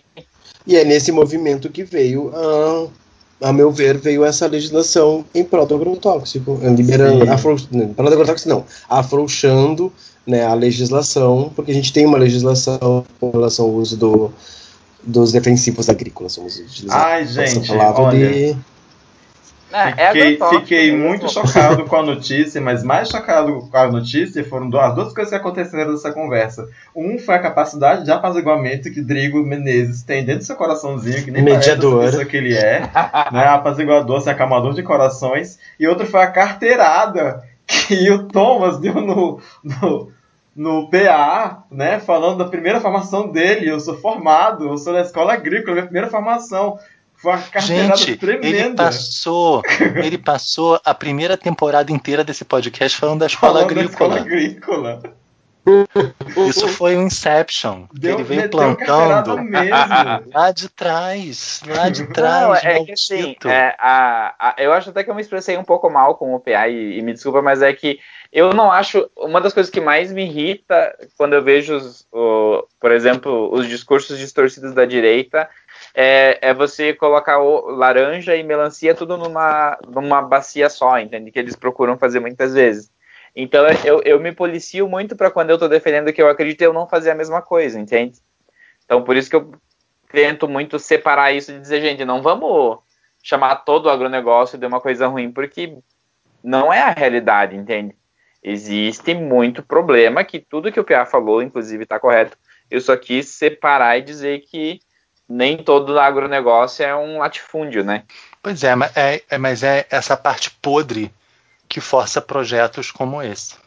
Sim, É, e, é, sim. e é a parte E podre. É, é a parte Sabe? podre que faz, faz esse, esse tipo de ação, muitas vezes nas nossas costas, que a gente às vezes muitas, muitas vezes acaba nem sabendo. Mas eu sou apaziguador, eu sou uma pessoa que sabe é, dirimir conflitos. Eu sou, eu sou uma pessoa maldita? Sou. Eu sou amargo? Sou. Apesar que do nosso teste, eu que sou mais escroto. É escroto, né? Ah, é. É, naquele teste. escroto, Mas né? teste de internet, de Facebook, eles são todos falsos, a gente não devia fazer porque eles ficam roubando nossos dados. Mas Uhum. aquele não foi dentro do Facebook, aquele foi do BuzzFeed. É, foi do BuzzFeed, né? É, BuzzFeed Como se também não não roubasse roubou nossos dados. né? anyway, vamos para a próxima notícia, a notícia do Thomas. Então. É do agronegócio. eu, tava lendo notícias enquanto a gente tava falando do agronegócio. Vocês sabiam que o Brasil já é o país que mais usa agrotóxico antes dessa liberação, né? Sim, filho. Todo Agora a gente, vai, mundo. a gente vai comer veneno com É, arroz. não, eu li aí, em alguma dessas notícias A gente já come sensacionalistas papelão com carne. que é que, que o o Brasil aprovou sei lá quantos é, agrotóxicos Que aí, são proibidos que no são, Canadá. que são pro- é, que são proibidos no Canadá, né? É, Não, e assim, acho, você, que, eu acho que pra você assim, ter. seria tão fácil para os nossos governantes é, tomarem decisões acertadas assim. Era só eles copiarem as coisas que o Canadá faz, porque a gente tem um país que dá certo, que, que tem o mesmo, uma, é, a mesma área territorial que a nossa. Mas ninguém É um quer copiar bom, coisa é que dá certo pro, pro, pro, pra todo mundo, pro povo, né? Vamos copiar o que dá certo pra nós aqui. Não, e assim, é, você tem declarações de vários órgãos governamentais, tipo assim, contra o projeto. O INCA, que é o Instituto Nacional do Câncer, a Fundação Oswaldo Cruz, o Ministério Público, o IBAMA, a Anvisa, já se colocaram contra, sabe? Tipo assim, Sim. Mas são eu, eu, instituições Mas aí a Sério, bancada do sabe? boi disse: Queridos, essa é sua opinião. É, na minha opinião. Pois é, mas a questão é que esses órgãos não trabalham com opinião, né? Eu sei, foi É, só e uma eles- piada. Só que esses órgãos, infelizmente, não legislam, né? Sim, exatamente, né? E Isso, isso é uma coisa que a gente. Ai, me irrita porque tu não precisa entender nada de, de, de por exemplo, de saúde e de lei para você legislar sobre a saúde pública, entende? Você só precisa, sei lá, ser um pastor e ter um monte de gente burra que vai votar em você. É, a gente conversou sobre isso aqui no, no episódio que a gente conversou com, com o Tomás, que é psicólogo, né? Sobre essa questão da. De, tipo, se o engenheiro fala, gente, não constrói uma casa nesse terreno que vai dar ruim, a sua casa vai cair. Você respeita, não constrói, né? Mas se vai um psicólogo e fala, olha, isso é um problema de saúde mental, você precisa de tratamento, e a pessoa fala, não, não é, essa é falta de Deus. É. A opinião, a opinião das áreas que são ditas hu- humanas, elas não têm muito valor, porque não tem, não tem estudos que são é, numericamente comprovados, né? Sim. Quer dizer, Apesar que tem, né? pois é, até tem, né? É porque as pessoas não consideram que são coisas táteis, né? Coisas... Não, mas se, se, por exemplo, a opinião da Fiocruz também não conta, né? Então não é só humanas, né? É, bom, é isso mesmo. Anyway, vamos saltar pro próximo, É, pro próximo lá. tema. É, eu tenho a seguinte notícia. É, o momento lindo que o, o apresentador do Manhattan Connection fala que só três coisas funcionam em Cuba: segurança, educação e saúde. Então Coisas tá, né? desnecessárias, né? Gente, isso foi tão maravilhoso. Isso foi tão mar... Porque ele fala. ele- eu não entendi se ele tava falando isso de ironia, gente. Ele fala isso com a raiva. Tudo Né? é uma bosta.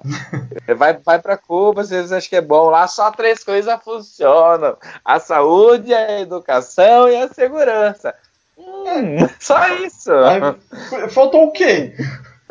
Não, mas assim, isso Não é dá o tipo pra de coisa, em Cuba, né? Esse que é o problema.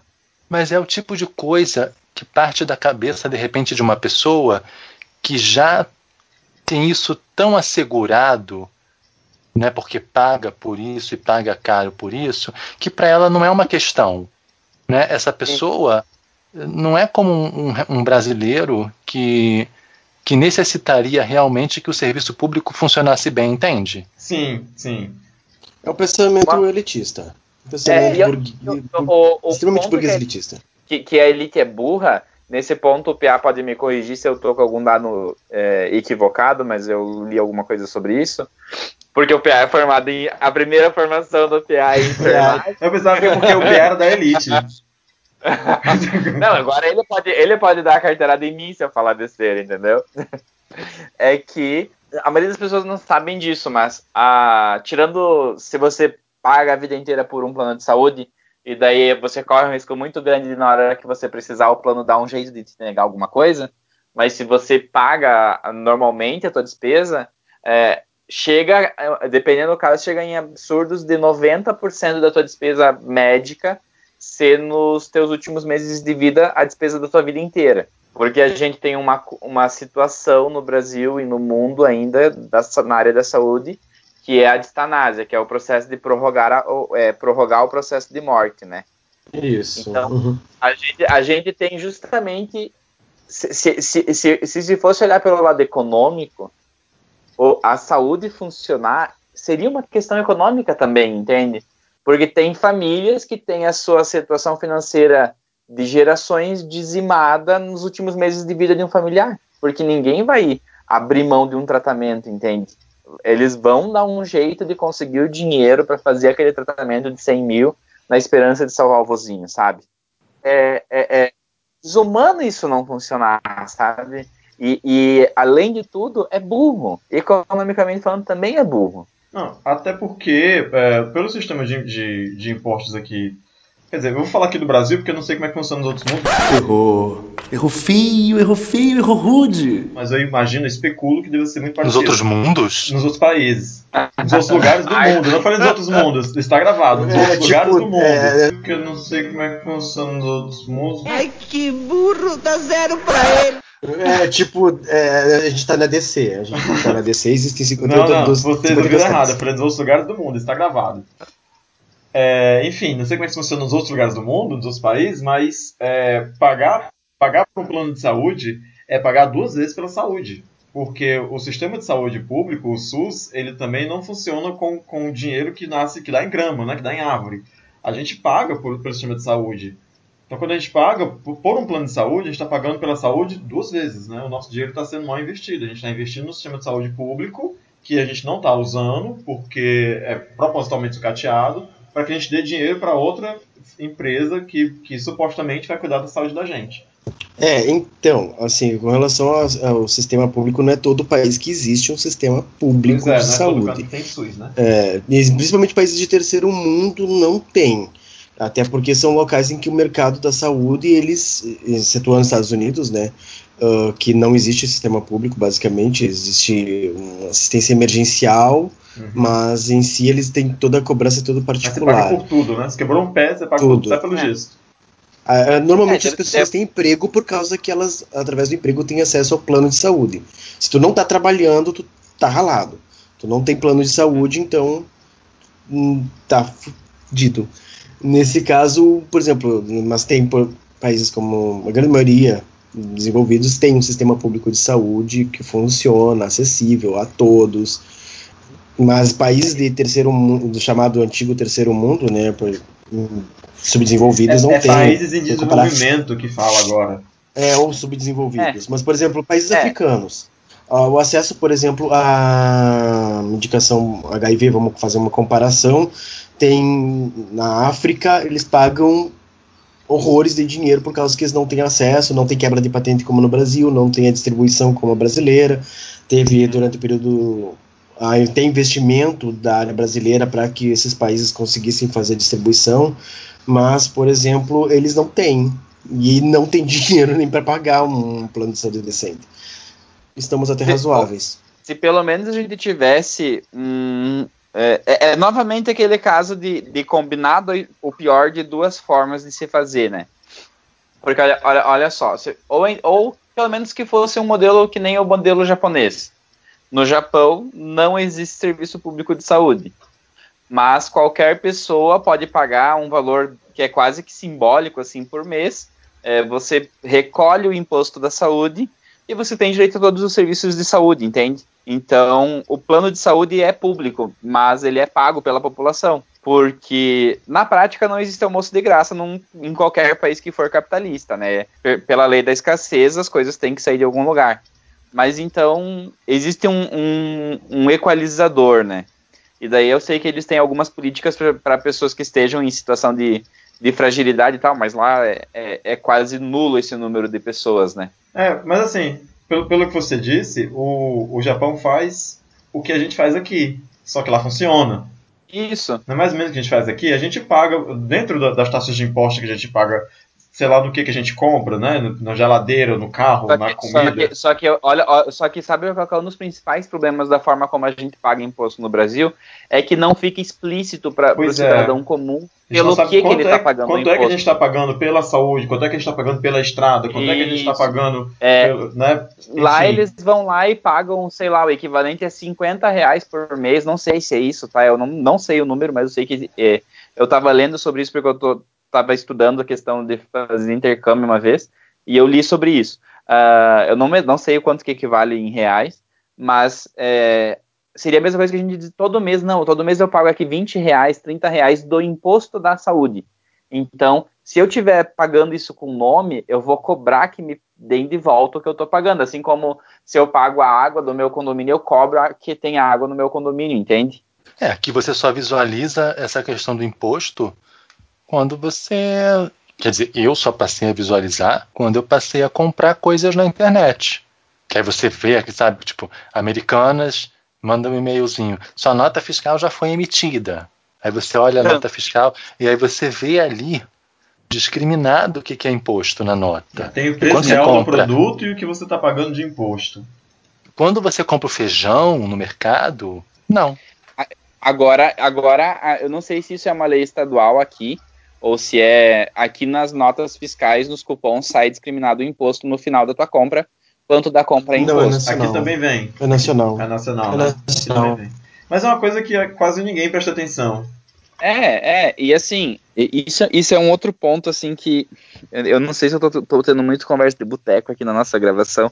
Mas, mas é isso mesmo. Eu tava vendo, eu tava vendo assim, é, eu não decidi ainda em quem eu vou votar, então eu vou citar o nome de uma pessoa, mas não significa que eu tô fazendo campanha. Mas eu tava assistindo porque eu tô vendo de quase todos para me informar o, o vídeo onde a Manuela Dávila explicou bem detalhado o plano econômico do, da proposta de governo dela, né? Ela fez um vídeo bem curtinho, bem esclarecedor, que ela explica qual é a estratégia econômica. Não estou falando que é certa, que é errada, mas ela explica. E ela apresenta os argumentos dela e são argumentos que são coerentes com a linha que ela constrói na explicação.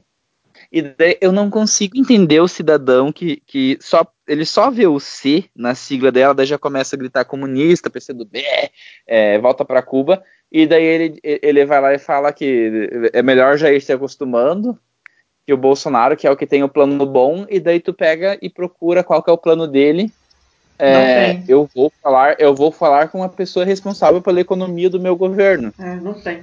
Tipo, ele, ele tá na administração pública a, a, desde que o Brasil foi. Quando o Brasil era colônia, ele já, tava, já trabalhava para o governo. Praticamente. E, e, nesse tempo todo ele não aprendeu nada de economia se ele está legislando sobre questões que refletem diretamente não, na nossa economia. Assim, mesmo, mesmo que ele diga que ele não é obrigado, eu tô aqui esse tempo todo, mas não sou obrigado a saber de economia, tudo bem, amigo, você é candidato à presidência. Mas, gente, não, é não é questão, mas, não é questão de saber, é, é questão é de decorar. É questão de decorar um texto. A gente está falando de uma pessoa que não tem capacidade de decorar um texto, porque é uma coisa, é, é uma coisa do nível da encenação. Se eu não sou é, economista, né? Se eu, se eu não sou acadêmico, Finge que é, no caso, sei lá. eu pra- vou, eu vou me cercar, vou ter um assessor, eu vou ter alguém que vai cuidar dessa parte econômica, vou ter alguém que vai cuidar da parte da saúde, e essa pessoa, ela vai ser capaz de explicar para mim de uma maneira, né? Tem é, que pelo menos te orientar o que, que você vai dizer nos programas, né? vai ter que me, vai ter que me instruir, vai ter que me ensinar para aprender a falar. E, e ele E não, assim- não demonstrou essa capacidade É. nunca. Nem, que- nem que ele falasse meia dúzia de coisas e quando alguém perguntasse outra coisa, ele dissesse, ah, essa parte eu não decorei ainda, né? Mas no próximo bloco eu posso te falar.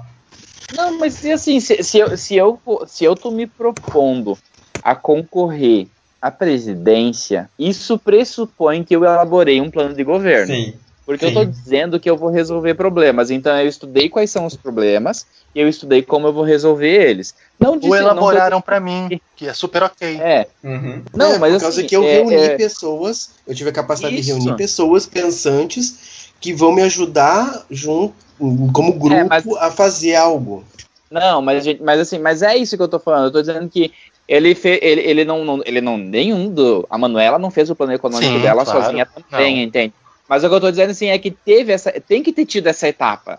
E, e se ele afirma que a pessoa que vai tomar essa decisão é a pessoa que vai cuidar disso, significa o quê? Eu tô, concor eu tô, eu tô confirmando nessa entrevista que eu tô concorrendo simplesmente para me eleger na base do, do medo coletivo, utilizando estratégias de histeria coletiva, e eu não tenho conteúdo, eu só tenho forma, entende?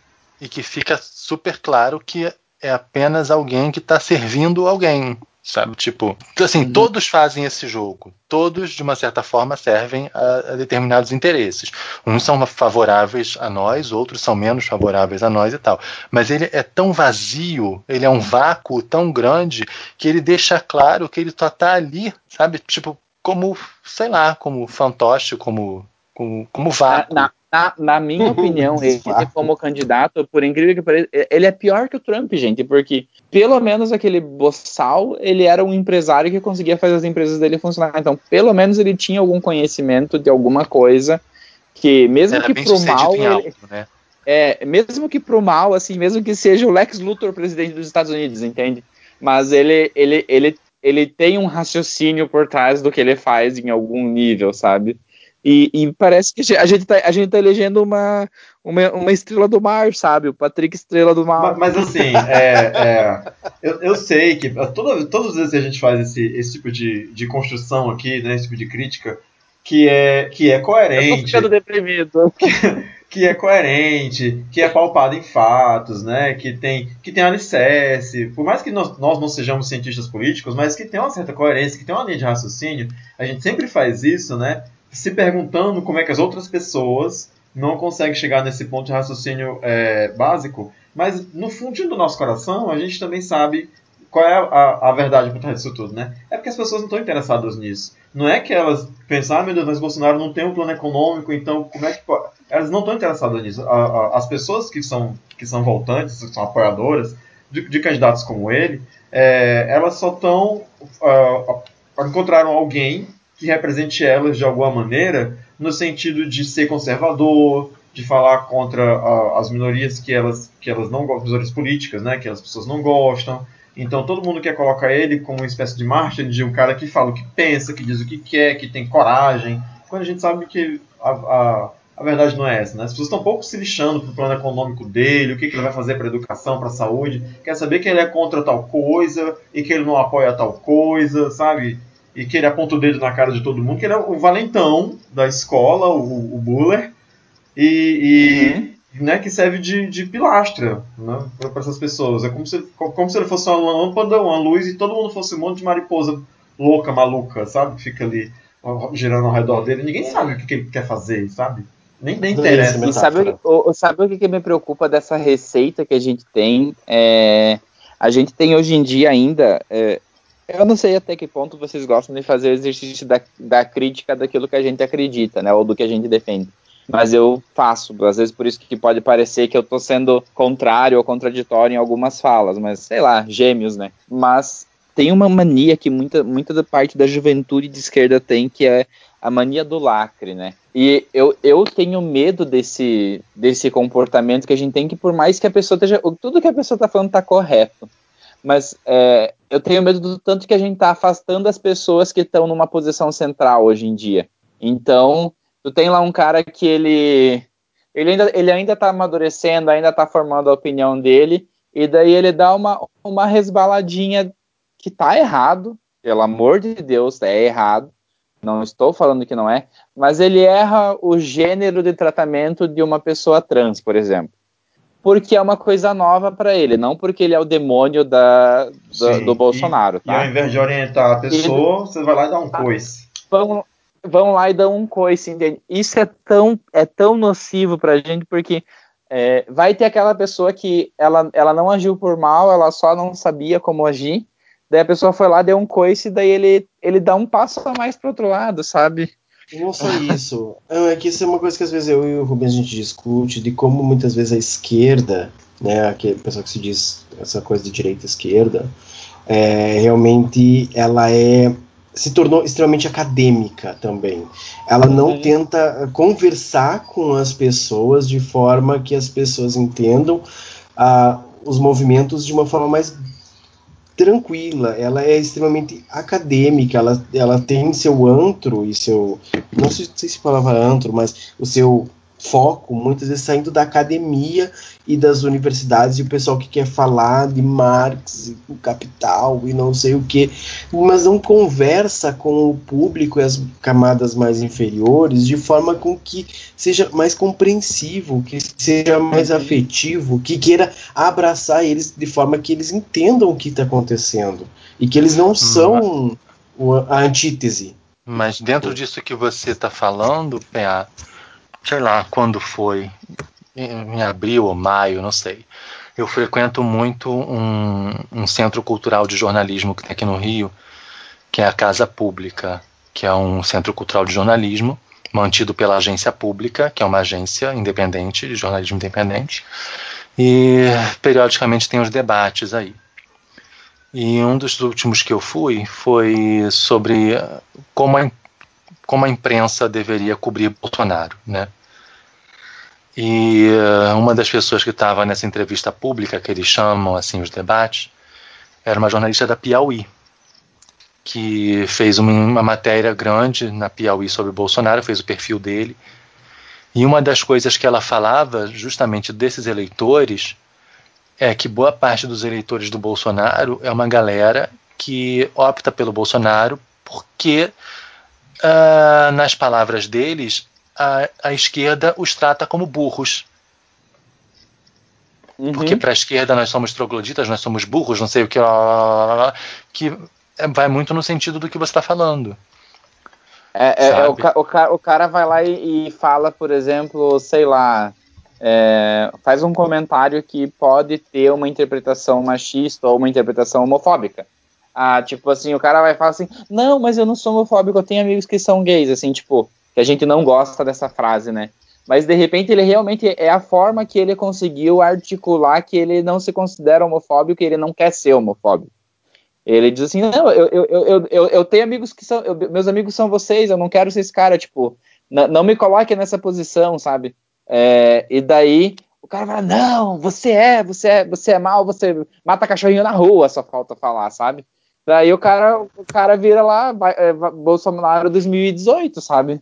Tem uma coisa que também é muito, muito assim, acho que pernóstica, não sei.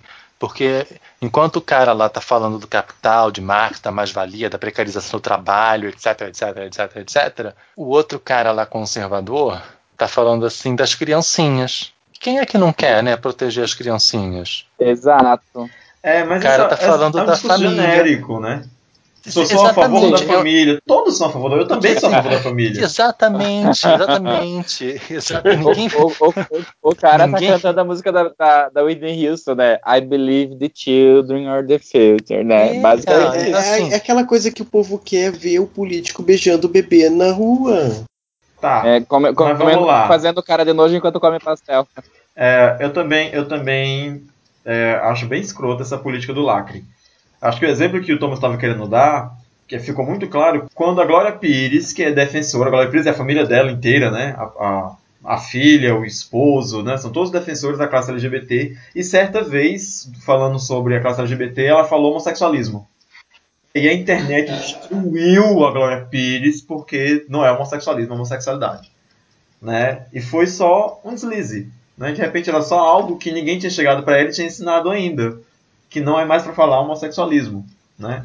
E é essa que é a. Ou ela, é, ou ela falou sem querer, porque Pois o é. sufixoísmo ele não significa somente doença. Ou não, às, É. vezes, às vezes só a pessoa não associa a doença, porque a gente sabe que o sufixoísmo, não é que o sufixoísmo é, associa a doença, mas é porque quando a homossexualidade foi declarada como doença, né, batizada como ismo, que é nomenclatura ismo, Aham. etc, etc.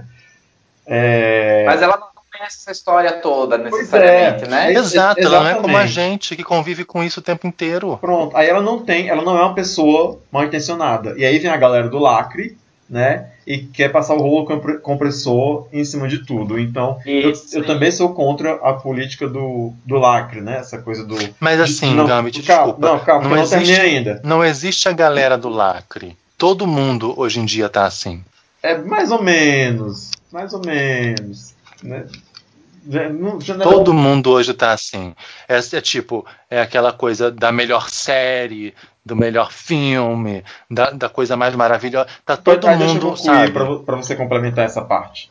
Pra não, pra não ficar, para não ir muito longe do, do que eu quero dizer. Porque assim, por outro lado, e aí a gente chega onde você quer, onde você quer falar, né? Que todo mundo tá nessa coisa do lacre, que assim, apesar de eu não concordar com a política do lacre, né? Por outro lado, a gente também já chegou num, num, num certo ponto que, que na maioria das vezes a gente já perdeu a paciência. Então não é só que todo mundo faz isso porque quer aparecer, quer ser estrela e olha só como eu mandei fulano, quando eu mandei uma lecada na cara do fulano. É que é, é, muito, muito provavelmente essa, essa fase da tentativa de conversa, de convencimento, a gente já passou por isso num determinado momento da vida e chegou aquele momento que a gente acaba colocando todo mundo no balaio só, tipo, se durante a minha vida inteira eu fiquei tentando explicar para as pessoas que estão perto de mim que não é bem assim, que é não sei o que, e não funcionou, e as pessoas continuam sendo ignorantes por opção, porque querem ser assim, a próxima pessoa que chegar provavelmente não vai ter a mesma sorte que as primeiras tiveram. E eu já vou estar tão cansado disso que eu já vou chegar com a voadora nos dois pés.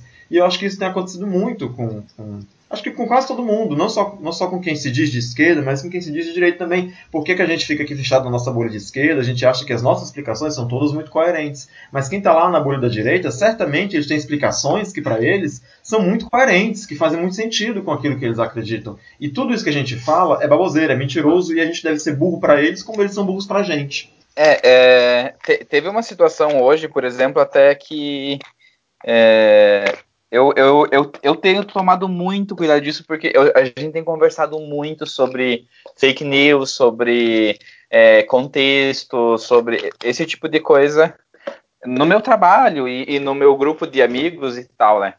E daí, hoje, uma pessoa compartilhou no Facebook um tweet do Whindersson Nunes, que mal é mal sei quem que ele é, de 2011, onde ele falou que, é, lá em 2011, ele falou que se um filho dele é, Eu, vi, eu vi esse tweet. fosse é ele, ele, não, ele, não, ele não ia bater no filho porque é, quem tinha que apanhar era ele que não criou direito. É, ele que E errou. daí eu, eu, peguei, eu, eu peguei e comentei assim, cara, é, não, não é errado a gente, a gente tá compartilhando esse tweet de 2011 agora, porque assim, ele falou uma bosta do tamanho do mundo, né? Tá, tá escrito isso, ele falou essa merda. Ele falou em 2011, quando, e ele tem o que? Acho que uns 20 e poucos anos agora, então sei lá, tinha uns 15, 16, não sei nem se tinha isso. Daí eu peguei e falei isso, cara, eu não acho legal a gente fazer isso da mesma forma que já no passado tentaram pegar coisas que a Pablo tweetou lá em 2009, sei lá quando, e usar agora fora do contexto para tentar pintar ela de, de demônio, entende? É, ou da mesma forma que se pegasse um tweet, sei lá, do Jean Willis de 2000, e- de 2000 e alguma coisa, eu, eu, falaria a mesma coisa, entende? Daí eu, eu, eu, tive o capricho de entrar no, no Twitter dele para ver isso. E o, um, dos tweet, um dos tweets dele que tinha, e eu olhei, ele era anterior a essa a, a pessoa que publicou esse print, ele tinha comentado no tweet dele assim, ah, cara, tá- tá uma moda de pegar tweet antigo das pessoas e printar. E eu quero dizer pra todo mundo, eu era um babacão há anos atrás, eu falava muita merda, eu não penso mais assim. Eu aprendi. Ele comentou que a madrinha de casamento dele se chamava Rafael e tal, é, e que ele mudou é, nesses anos, entende? Assim como nós mudamos nesses anos. E eu acho, tipo, meio nocivo algumas coisas que a gente faz nessa brincadeira de, de, de procurar inimigos, às vezes, né? Ah, não, eu- eu- Deus me livre, Deus me livre de cavucarem o meu passado, porque eu mesmo já fui super homofóbico, né? Logo quando me, quando me descobri homossexual, foi, era homofóbico, gordofóbico e outras coisas fóbicas, né? E tudo foi se desconstruindo eu- com o tempo, né? O Machista. Facebook já me, já, já me mostrou uma lembrança do meu primeiro ano no Facebook, onde eu afirmava ser contra cotas universitárias. Me Isso arrependo é do que normal. eu escrevi, mas. Assim, isso é normal. A gente, a gente foi criado para ser assim, né? Né? A surpresa, o plot twist é que a gente mudou. né? conseguiu se desconstruir. Como, A o gente Rodrigo- como o Rodrigo assim. disse no começo de tudo, nós evoluímos. Exato, É. mas assim, sobre essa arqueologia virtual, né, aproveitando que você falou do Whindersson, teve o caso do, do Cossielo, que eu nem sabia quem era esse homem, eu nunca, enfim, tinha Nem ouvido eu. falar desse, desse homem, e ele tem 7 milhões de seguidores. ele tem mais Ok. seguidor do que gente no mundo. É. Aí teve esse caso dele e tal. A Gabi Oliveira fez um vídeo esses dias comentando o caso dele. Que tipo, foram procurar lá vários tweets dele de 6, 7 anos e tal. E eram tweets preconceituosos e tal. E aí hoje o cara faz uma piada preconceituosa. Que eu acho que é um pouco do que o Thomas está falando em relação ao contexto. Então, assim, o cara fez uma piada escrota hoje em 2018. Isso. Então, assim. Ou seja, você- ele, ele tá mostrando que ele não evoluiu. Ele ele tá se mostrando uma Exatamente. linha do tempo que esse cara Você- é um escroto. tem, você tem ali registrado que ele vem sendo escroto de 2011 até hoje. Tanto que o cara pagou quase 50 mil posts no Twitter. Ah, eu fiquei 50 sabendo dessa também. Ele apagou mais da metade de tudo que ele postou. E assim, ele é um cara que diz que não tem assessoria de imprensa. Então imagina, eu tenho 82 mil posts no Twitter. Eu, que tô nesse lugar, né? Saí do armário enquanto preconceituoso. Eu Fui exposto. fui exposto, beleza, pode ter Me, se arrependido. me- me filmaram no metrô sendo exposto, sendo preconceituoso. Ele fez um vídeo se desculpando. Eu achei o vídeo super sincero, de fato, achei. Mas assim, não cabe a mim. Amigo, quando você né? perde três patrocínios milionários como ele perdeu, certamente pedir desculpas é Mas sincero. assim, não vou entrar no mérito disso. Não vou entrar no mérito disso. Mas o que eu estou dizendo é: qual é o crivo dessa pessoa que é preconceituosa e babaca na hora de selecionar os posts que para eles são preconceituosos e babaca? Ele apagou 50 mil, mas será que eu, se lesse, não apagaria os 80? É isso que eu tô querendo dizer, entendeu? Porque, tipo assim, Sim. ele apagou mais da metade. Mas assim, quanta Não, coisa. e, e, e, e quanta coisa ele falou de bosta pra ter 50 mil pra pagar. É, Pois é. E assim, imagina o que sobrou, porque ele é a pessoa que é, e que talvez não tenha a sensibilidade para entender que outras coisas que ele não apagou são tão preconceituosas quanto. Eu, eu, achei, eu acho que assim, é, uma coisa que eu achei interessante, tava, ou não sei se vocês escutam Imagina Juntas. Eu tava ouvindo a Tulin e ela explicou que ela tem uma regra no Twitter dela, e muitas vezes no Insta dela também, que após um tempo ela apaga os conteúdos. Ela só deixa algumas coisas muito cruciais, porque ela sabe o risco que existe de alguma coisa ser tirada de contexto. E eu acho que assim, se, se fosse um caso dele ter uma prática de ah não, então eu vou apagar todo o meu histórico do Twitter e vou deixar só o último ano. Daí pelo menos a gente, a, a- a gente saberia qual que era o corte, né? É, não que a gente tenha que saber, entende, mas é, Sim, mas você entenderia que é o modus operandi da pessoa. que ela isso, tem um isso, fundamento para fazer aquilo como a Tulin disse que faz. isso. E não é o caso, entende? Não, ele tá fazendo porque o departamento de vai dar merda, né? Apitou na cabeça dele, né? Quando ele perdeu os três patrocínios, ele chamou alguém para cuidar disso pra ele. Não achem que ele não tem mais assessoria, Ah, porque agora sim. ele tem. Se ele não tinha, agora ele tem. Porque quando deu Não. essa merda, os 5, 6 RP foram se oferecer pra trabalhar pra ele, com certeza absoluta. Gente, gente, será que a gente precisa de assessoria? Porque a nossa assessoria sou eu que fico fazendo os cortes na edição. Mas é, É, mas é então, que ele, ele, ele, ele- ele não sabe fazer gestão de crise, entende? Se desse uma crise no Bichas Net, a gente tivesse feito um comentário machista. Porque a gente, não, por ser gay, a gente não é imune a ser machista. Claro que não, a gente fala É, merda aqui. a, a gente, a, gente, a gente não sabe fazer gestão de crise, entende? Então, é isso que eu tô falando. Com, ele tá com algum gestor de crise, provavelmente. Uhum. Aquela vez que aquele cara, que aquele youtuber americano riu do cara enforcado, ele, ele fez uma das melhores estratégias de, de limpeza de imagem que eu já vi um youtuber fazer. Não sei se vocês acompanharam esse caso ou não. Não, eu não. Não. Teve um youtuber norte-americano, que era o maior, um dos maiores youtubers dos Estados Unidos, tipo um Whindersson Nunes, só que um pouquinho mais polido. Mas ele fazia vlog, bem na linha do, do- do- dos youtubers mais de raiz, sabe? E ele era, acho que, o maior dos Estados Unidos, ou um dos maiores. E ele foi fazer um passeio no Japão, ele fazia vários vlogs no Japão, e um dos vlogs que ele fez, ele tava na, na floresta dos suicidas. É, e daí eles encontraram uma pessoa que tinha se, se enforcado há pouco tempo. O corpo da pessoa pendurado. A reação dele, eu não acho que foi o maior problema do mundo, porque é uma questão da psicologia que as pessoas reagem de formas é, inesperadas àquilo que é desconhecido. Então, a reação dele na hora foi ter uma crise de riso. Eu conheço gente que ri em velório, porque não controla isso, é uma coisa, né? Só que ele publicou esse vídeo tendo uma crise de riso enquanto olhava para uma pessoa, pra uma pessoa que tinha se enforcado. E quando ele publicou o vídeo, ele, ele não ocultou o corpo da pessoa, inclusive. Então foi horrível. E daí o- os Estados Unidos inteiro passou a odiar ele, com razão, porque foi uma coisa desumana ele publicar esse vídeo. E ele entendeu, teoricamente, que agiu errado, só que ele não fez um, um vídeo assim, pessoal, desculpa, eu agi errado. Ele, por iniciativa própria, participou de um curso e, e conversou com e, e produziu um conteúdo de prevenção ao suicídio no youtuber dele, longo, assim, que deu de ver que não foi uma coisinha feita só para apagar o fogo, ele foi aprender sobre o assunto, para ele entender onde ele errou, e ele produziu um material educativo de prevenção ao suicídio, entende? Então, pelo menos, eu achei legal que foi uma das, das coisas mais inteligentes que eu, que eu vi sendo feita de, de gestão desse tipo de crise de youtuber. Mas com certeza não foi uma coisa de iniciativa dele.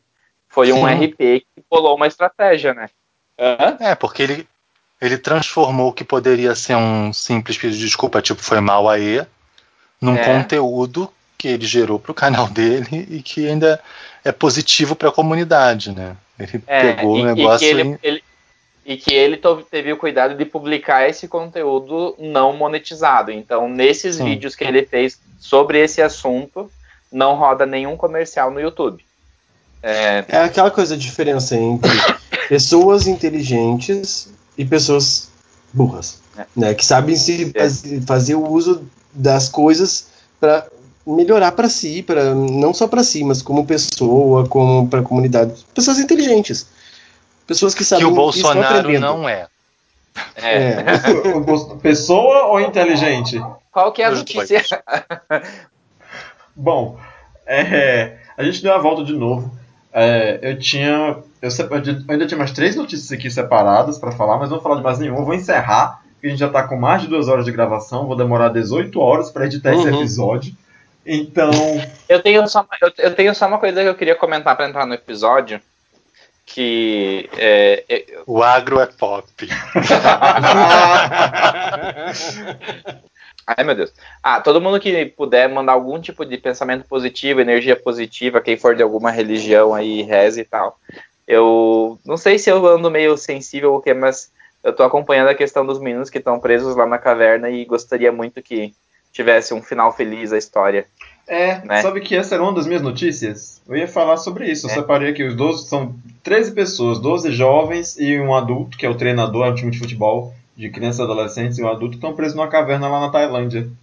Eu não tipo entendi coisa- até hoje uma, explica- uma explicação plausível do como eles foram parar tão fundo para dentro É- da caverna. É porque sabe? eles foram lá se esconder da chuva.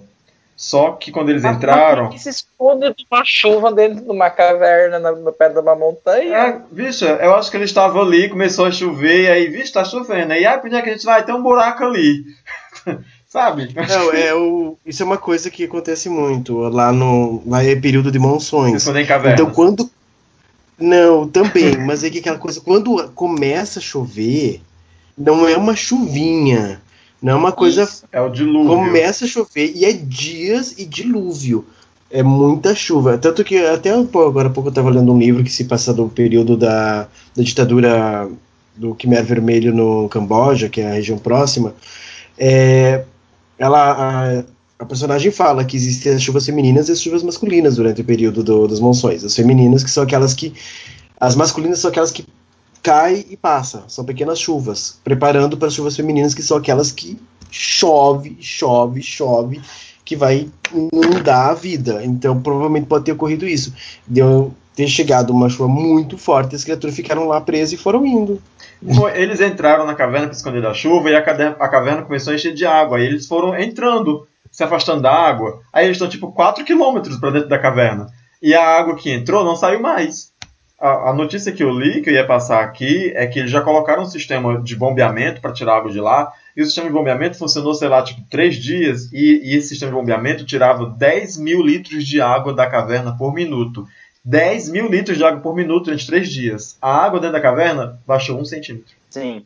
E vocês viram que o eles estão fazendo, eles estão levando oxigênio para a caverna porque agora eles começaram a perceber que não, não tem uma entrada natural de oxigênio Não. e o nível de saturação tá, tá começando a ficar perigoso. E o mergulhador É morreu. porque as entradas é, e um mergulhador que estava voltando depois de deixar os tanques de oxigênio morreu. Sem oxigênio. Imagina se imagina as crianças que não sabem mergulhar fazendo esse percurso, sabe? Eu acho que o melhor plano que eles podem fazer dar certo é abre uma passagem por cima, cava de algum jeito até chegar naquelas crianças. Não sei se eles conseguem cavar com tanta precisão, mas eu acho que vai ser a, a saída. Mas eu tô com muito medo da gente estar com um caso igual daquela menina que, que morreu, que foi documentado das enchentes no México, acho que foi. Teve uma menina que ela ficou presa, ah, teve uma enchente grande numa cidade e ela, é, ela ficou presa, o corpo dela ficou preso embaixo da água, mas ela ficou com a cabeça para fora da água. E eles não conseguiam soltar o corpo dela por, do- pela forma como ele estava preso. E é, ela ficou, tipo, vários dias e, e morreu no, lá com a imprensa internacional toda ao redor dela e ninguém conseguia tirar ela. Eu ainda acho que a saída está com o Elon Musk. Como assim? Eu não sei o que é isso. O Elon Musk, você não conhece um Elon Musk? Sim, o cara da Tesla, né? Da Tesla. Ele já tá dando umas o Ah, ele deu umas Eu acho dicas que lá, ele... né? Aham, eu ele- acho que ele tem que todas ele as dicas. sugeriu. É, se não me engano, um túnel por baixo d'água. É um túnel de ar. Ah, mas o, pro- o problema é que eles, eles teriam que pôr um negócio. Só que como que eles vão fazer para o negócio entrar e não empurrar a água onde tá as crianças? Bom, primeiro tem que ter um canudo gigante, né, de 4 km, que dê para passar pessoas por dentro, que vá até lá onde eles estão, e, e conseguir levar isso até lá, né, porque a água é turva, é barrenta, não dá para se orientar lá dentro, é muito complicado. Uhum. Ah, mas pode ser alguma coisa que, que, que, vá, que vá fininha, tipo uma mangueira, e depois que chegue lá, eles tiram a ponta de dentro da água e eles enchem ela de ar. Poderia É, ser é mais assim. ou menos isso. É mais ou menos É. isso. É um tubo, um tubo de nylon Pode que eles ser, né? infla, infla. Se eles fizerem Tá isso, eles vão desenvolver uma nova técnica de salvamento para situações assim, né? É a falta que fazem super-heróis na vida real. É verdade. É. A, a Miss Martin, essa hora, já tinha atravessado toda a montanha e tirado de um em um. É. É, o Superman já tinha feito um buraco para escoar a água para o mar. Já tinha feito um córrego para escoar a água para O- mar. O, o Batman já teria. é, Chamado Nada, Super-Homem. Só o Batman teria comprado alguma coisa. É, comprado alguma Bom, máquina. Bom, para terminar esse episódio de, de algumas notícias não tão boas que a gente ficou comentando aqui durante, durante a gravação, eu vou, eu vou só dar, fazer o último adendo. É curtinho, como eu falei, a gente já está com muito tempo de gravação, mas é que eu sei que já foi comentado no começo do episódio, mas 15 dias atrás, apesar de eu já viver há quase 4 anos debaixo do mesmo teto com o Alexandre, então na prática a gente já é casado, Mas finalmente eu criei coragem de comprar um par de alianças e eu pedi o Alexandre em casamento. Foi num evento chamado Vida e Arte, que tem aqui em Fortaleza todo ano, organizado pela, pelo jornal O Povo. Foi lá no centro de eventos. Eu fui convidada para fazer um painel para falar sobre diversidade, porque a gente é viado, a gente é totem, né? A gente não vai para falar sobre outra coisa, a gente vai falar de viadagem. Fizeram sobre representatividade no mundo nerd, aí tinha eu, tinha um rapaz negro e tinha uma menina. Cada um representando um nicho de representatividade, né? Você representava o quê? As gay, Ah, tá. as bichas, os viado, as POC. Aí eu aproveitei a oportunidade que estavam no evento ali, palestrando para centenas de pessoas, mentira, eram uns 50. E pedi o Alexandre em casamento e foi maravilhoso, assim, foi filmado e a gente saiu no jornal, sabe? Saiu no, no Instagram do jornal O Povo e teve mais de 300 comentários de pessoas falando que Jesus ia voltar. Né? E Mas ia voltar a tempo do casamento? não, não espero que sim. E se ele voltar, eu convido. Mas, Mas- tem que usar traje de gala, não pode ir descalço. É, Eu ia, eu ia tem pedir, que prender o ele foi- cabelo ele, também, é. né? ele foi convidado, pelo menos, já que tá voltando com essa pressa pois é.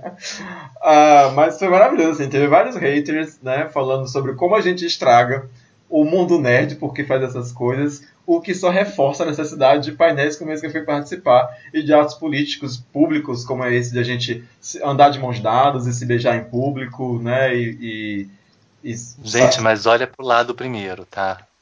Dá uma olhada assim, É, se não tem volta ninguém te gravando ali, né? Ou se não tem ninguém com lâmpada. com Só tem uma lâmpada direção. Dispondo, colocando no YouTube. Mas enfim, então eu queria dizer que agora eu sou, tipo, casado, mas noivo. Entendeu? E eu queria ganhar 10 reais pra cada vez que alguém pergunta quando vai ser o casório, porque, gente, eu mal estou conseguindo pagar as alianças que dirá a festa de casamento, né? Mas se todo mundo que quer saber quando é me der 10 reais, já facilita bastante. E eu sei que eu perdi o bolão. Por quê? Porque você É, só queria dizer não? meu bolão. De que o Alexandre ia dizer não. Ai, não, ele falou claro, ele falou assim, feio, super rápido. Não fez nem suspense. Quando eu fiquei de joelho, disse que quer casar comigo, ele falou, quero! Aí todo mundo, ei! Foi, É, foi maravilhoso. Pois é. Gente, eu fiz, eu fiz o pedido pro Denis na frente de cinco amigos nossos, é, quatro, dois casais de amigos nossos, e eu já morri de vergonha de fazer na frente de, de algumas pessoas, né? Imagina fazer isso num painel com 50 pessoas que a gente não conhece. É, tinha 50 pessoas assistindo. Eu fiquei, eu fiquei muito chocado porque eu fiz um discurso todo. Assim, eu escrevi o discurso, ficou todo bonitinho no papel, tava uma coisa linda. Na hora eu tava toda cagada e esqueci de tudo, então virou uma curso de retalho. Um monte de frase solta que não fazia, não tinha conexão umas com as outras. E ele aceitou mesmo assim. É. Ai, o amor é tão bonito, né? Isso!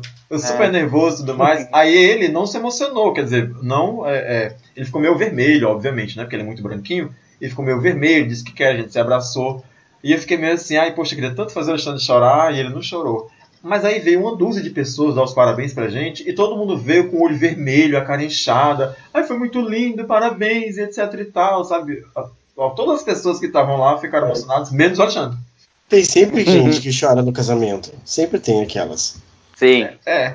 É, assim, a gravação a gente já, já terminou, né? Então tá, Não, a gente pessoal. precisa- a gente parabéns. precisa- é. Gente precisa dizer, dizer tchau primeiro, né? Pra encerrar a gravação. É que eu tô fazendo isso pelo bem dos nossos ouvintes, porque Ah. não que o assunto não seja importante. A gente vai continuar conversando, provavelmente, mas vamos parar a gravação pra eles. Isso. E assim, que fique bem claro que o agro, É, O agro é pop. Que O agro é muito pop. que o agro é Gente, pop. se- Mas a gente tem que o ficar pa- de olho. Não, É. vamos, vamos ficar de olho, porque eles vão botar agrotóxico no nosso rabo. Então, fica de olho, porque nem todo mundo nesse não- rolê, E né? não vai é ser só a legal. cabecinha. É. Bom, se você teve paciência de ouvir a gente até aqui, fica o meu muito obrigado. A gente se vê no próximo programa. PA quer dizer tchau pras pessoas. Bye bye, pessoal. Nos vemos nos próximos episódios. Thomas. Eu quero dizer tchau pras pessoas e eu quero dizer beijo, PA. Desculpa se eu fui o- um áspero em algum momento. Drigo Menezes. Rumo ao Hexa, só que não. que venenosa. A senhora é muito agro, viu? Sou pop. Bom, É pop, né? pop, né? POC. Então, beijos pessoal. Até o próximo episódio. Tchau. Então, gente, eu acho que a gente pode fazer outros assim.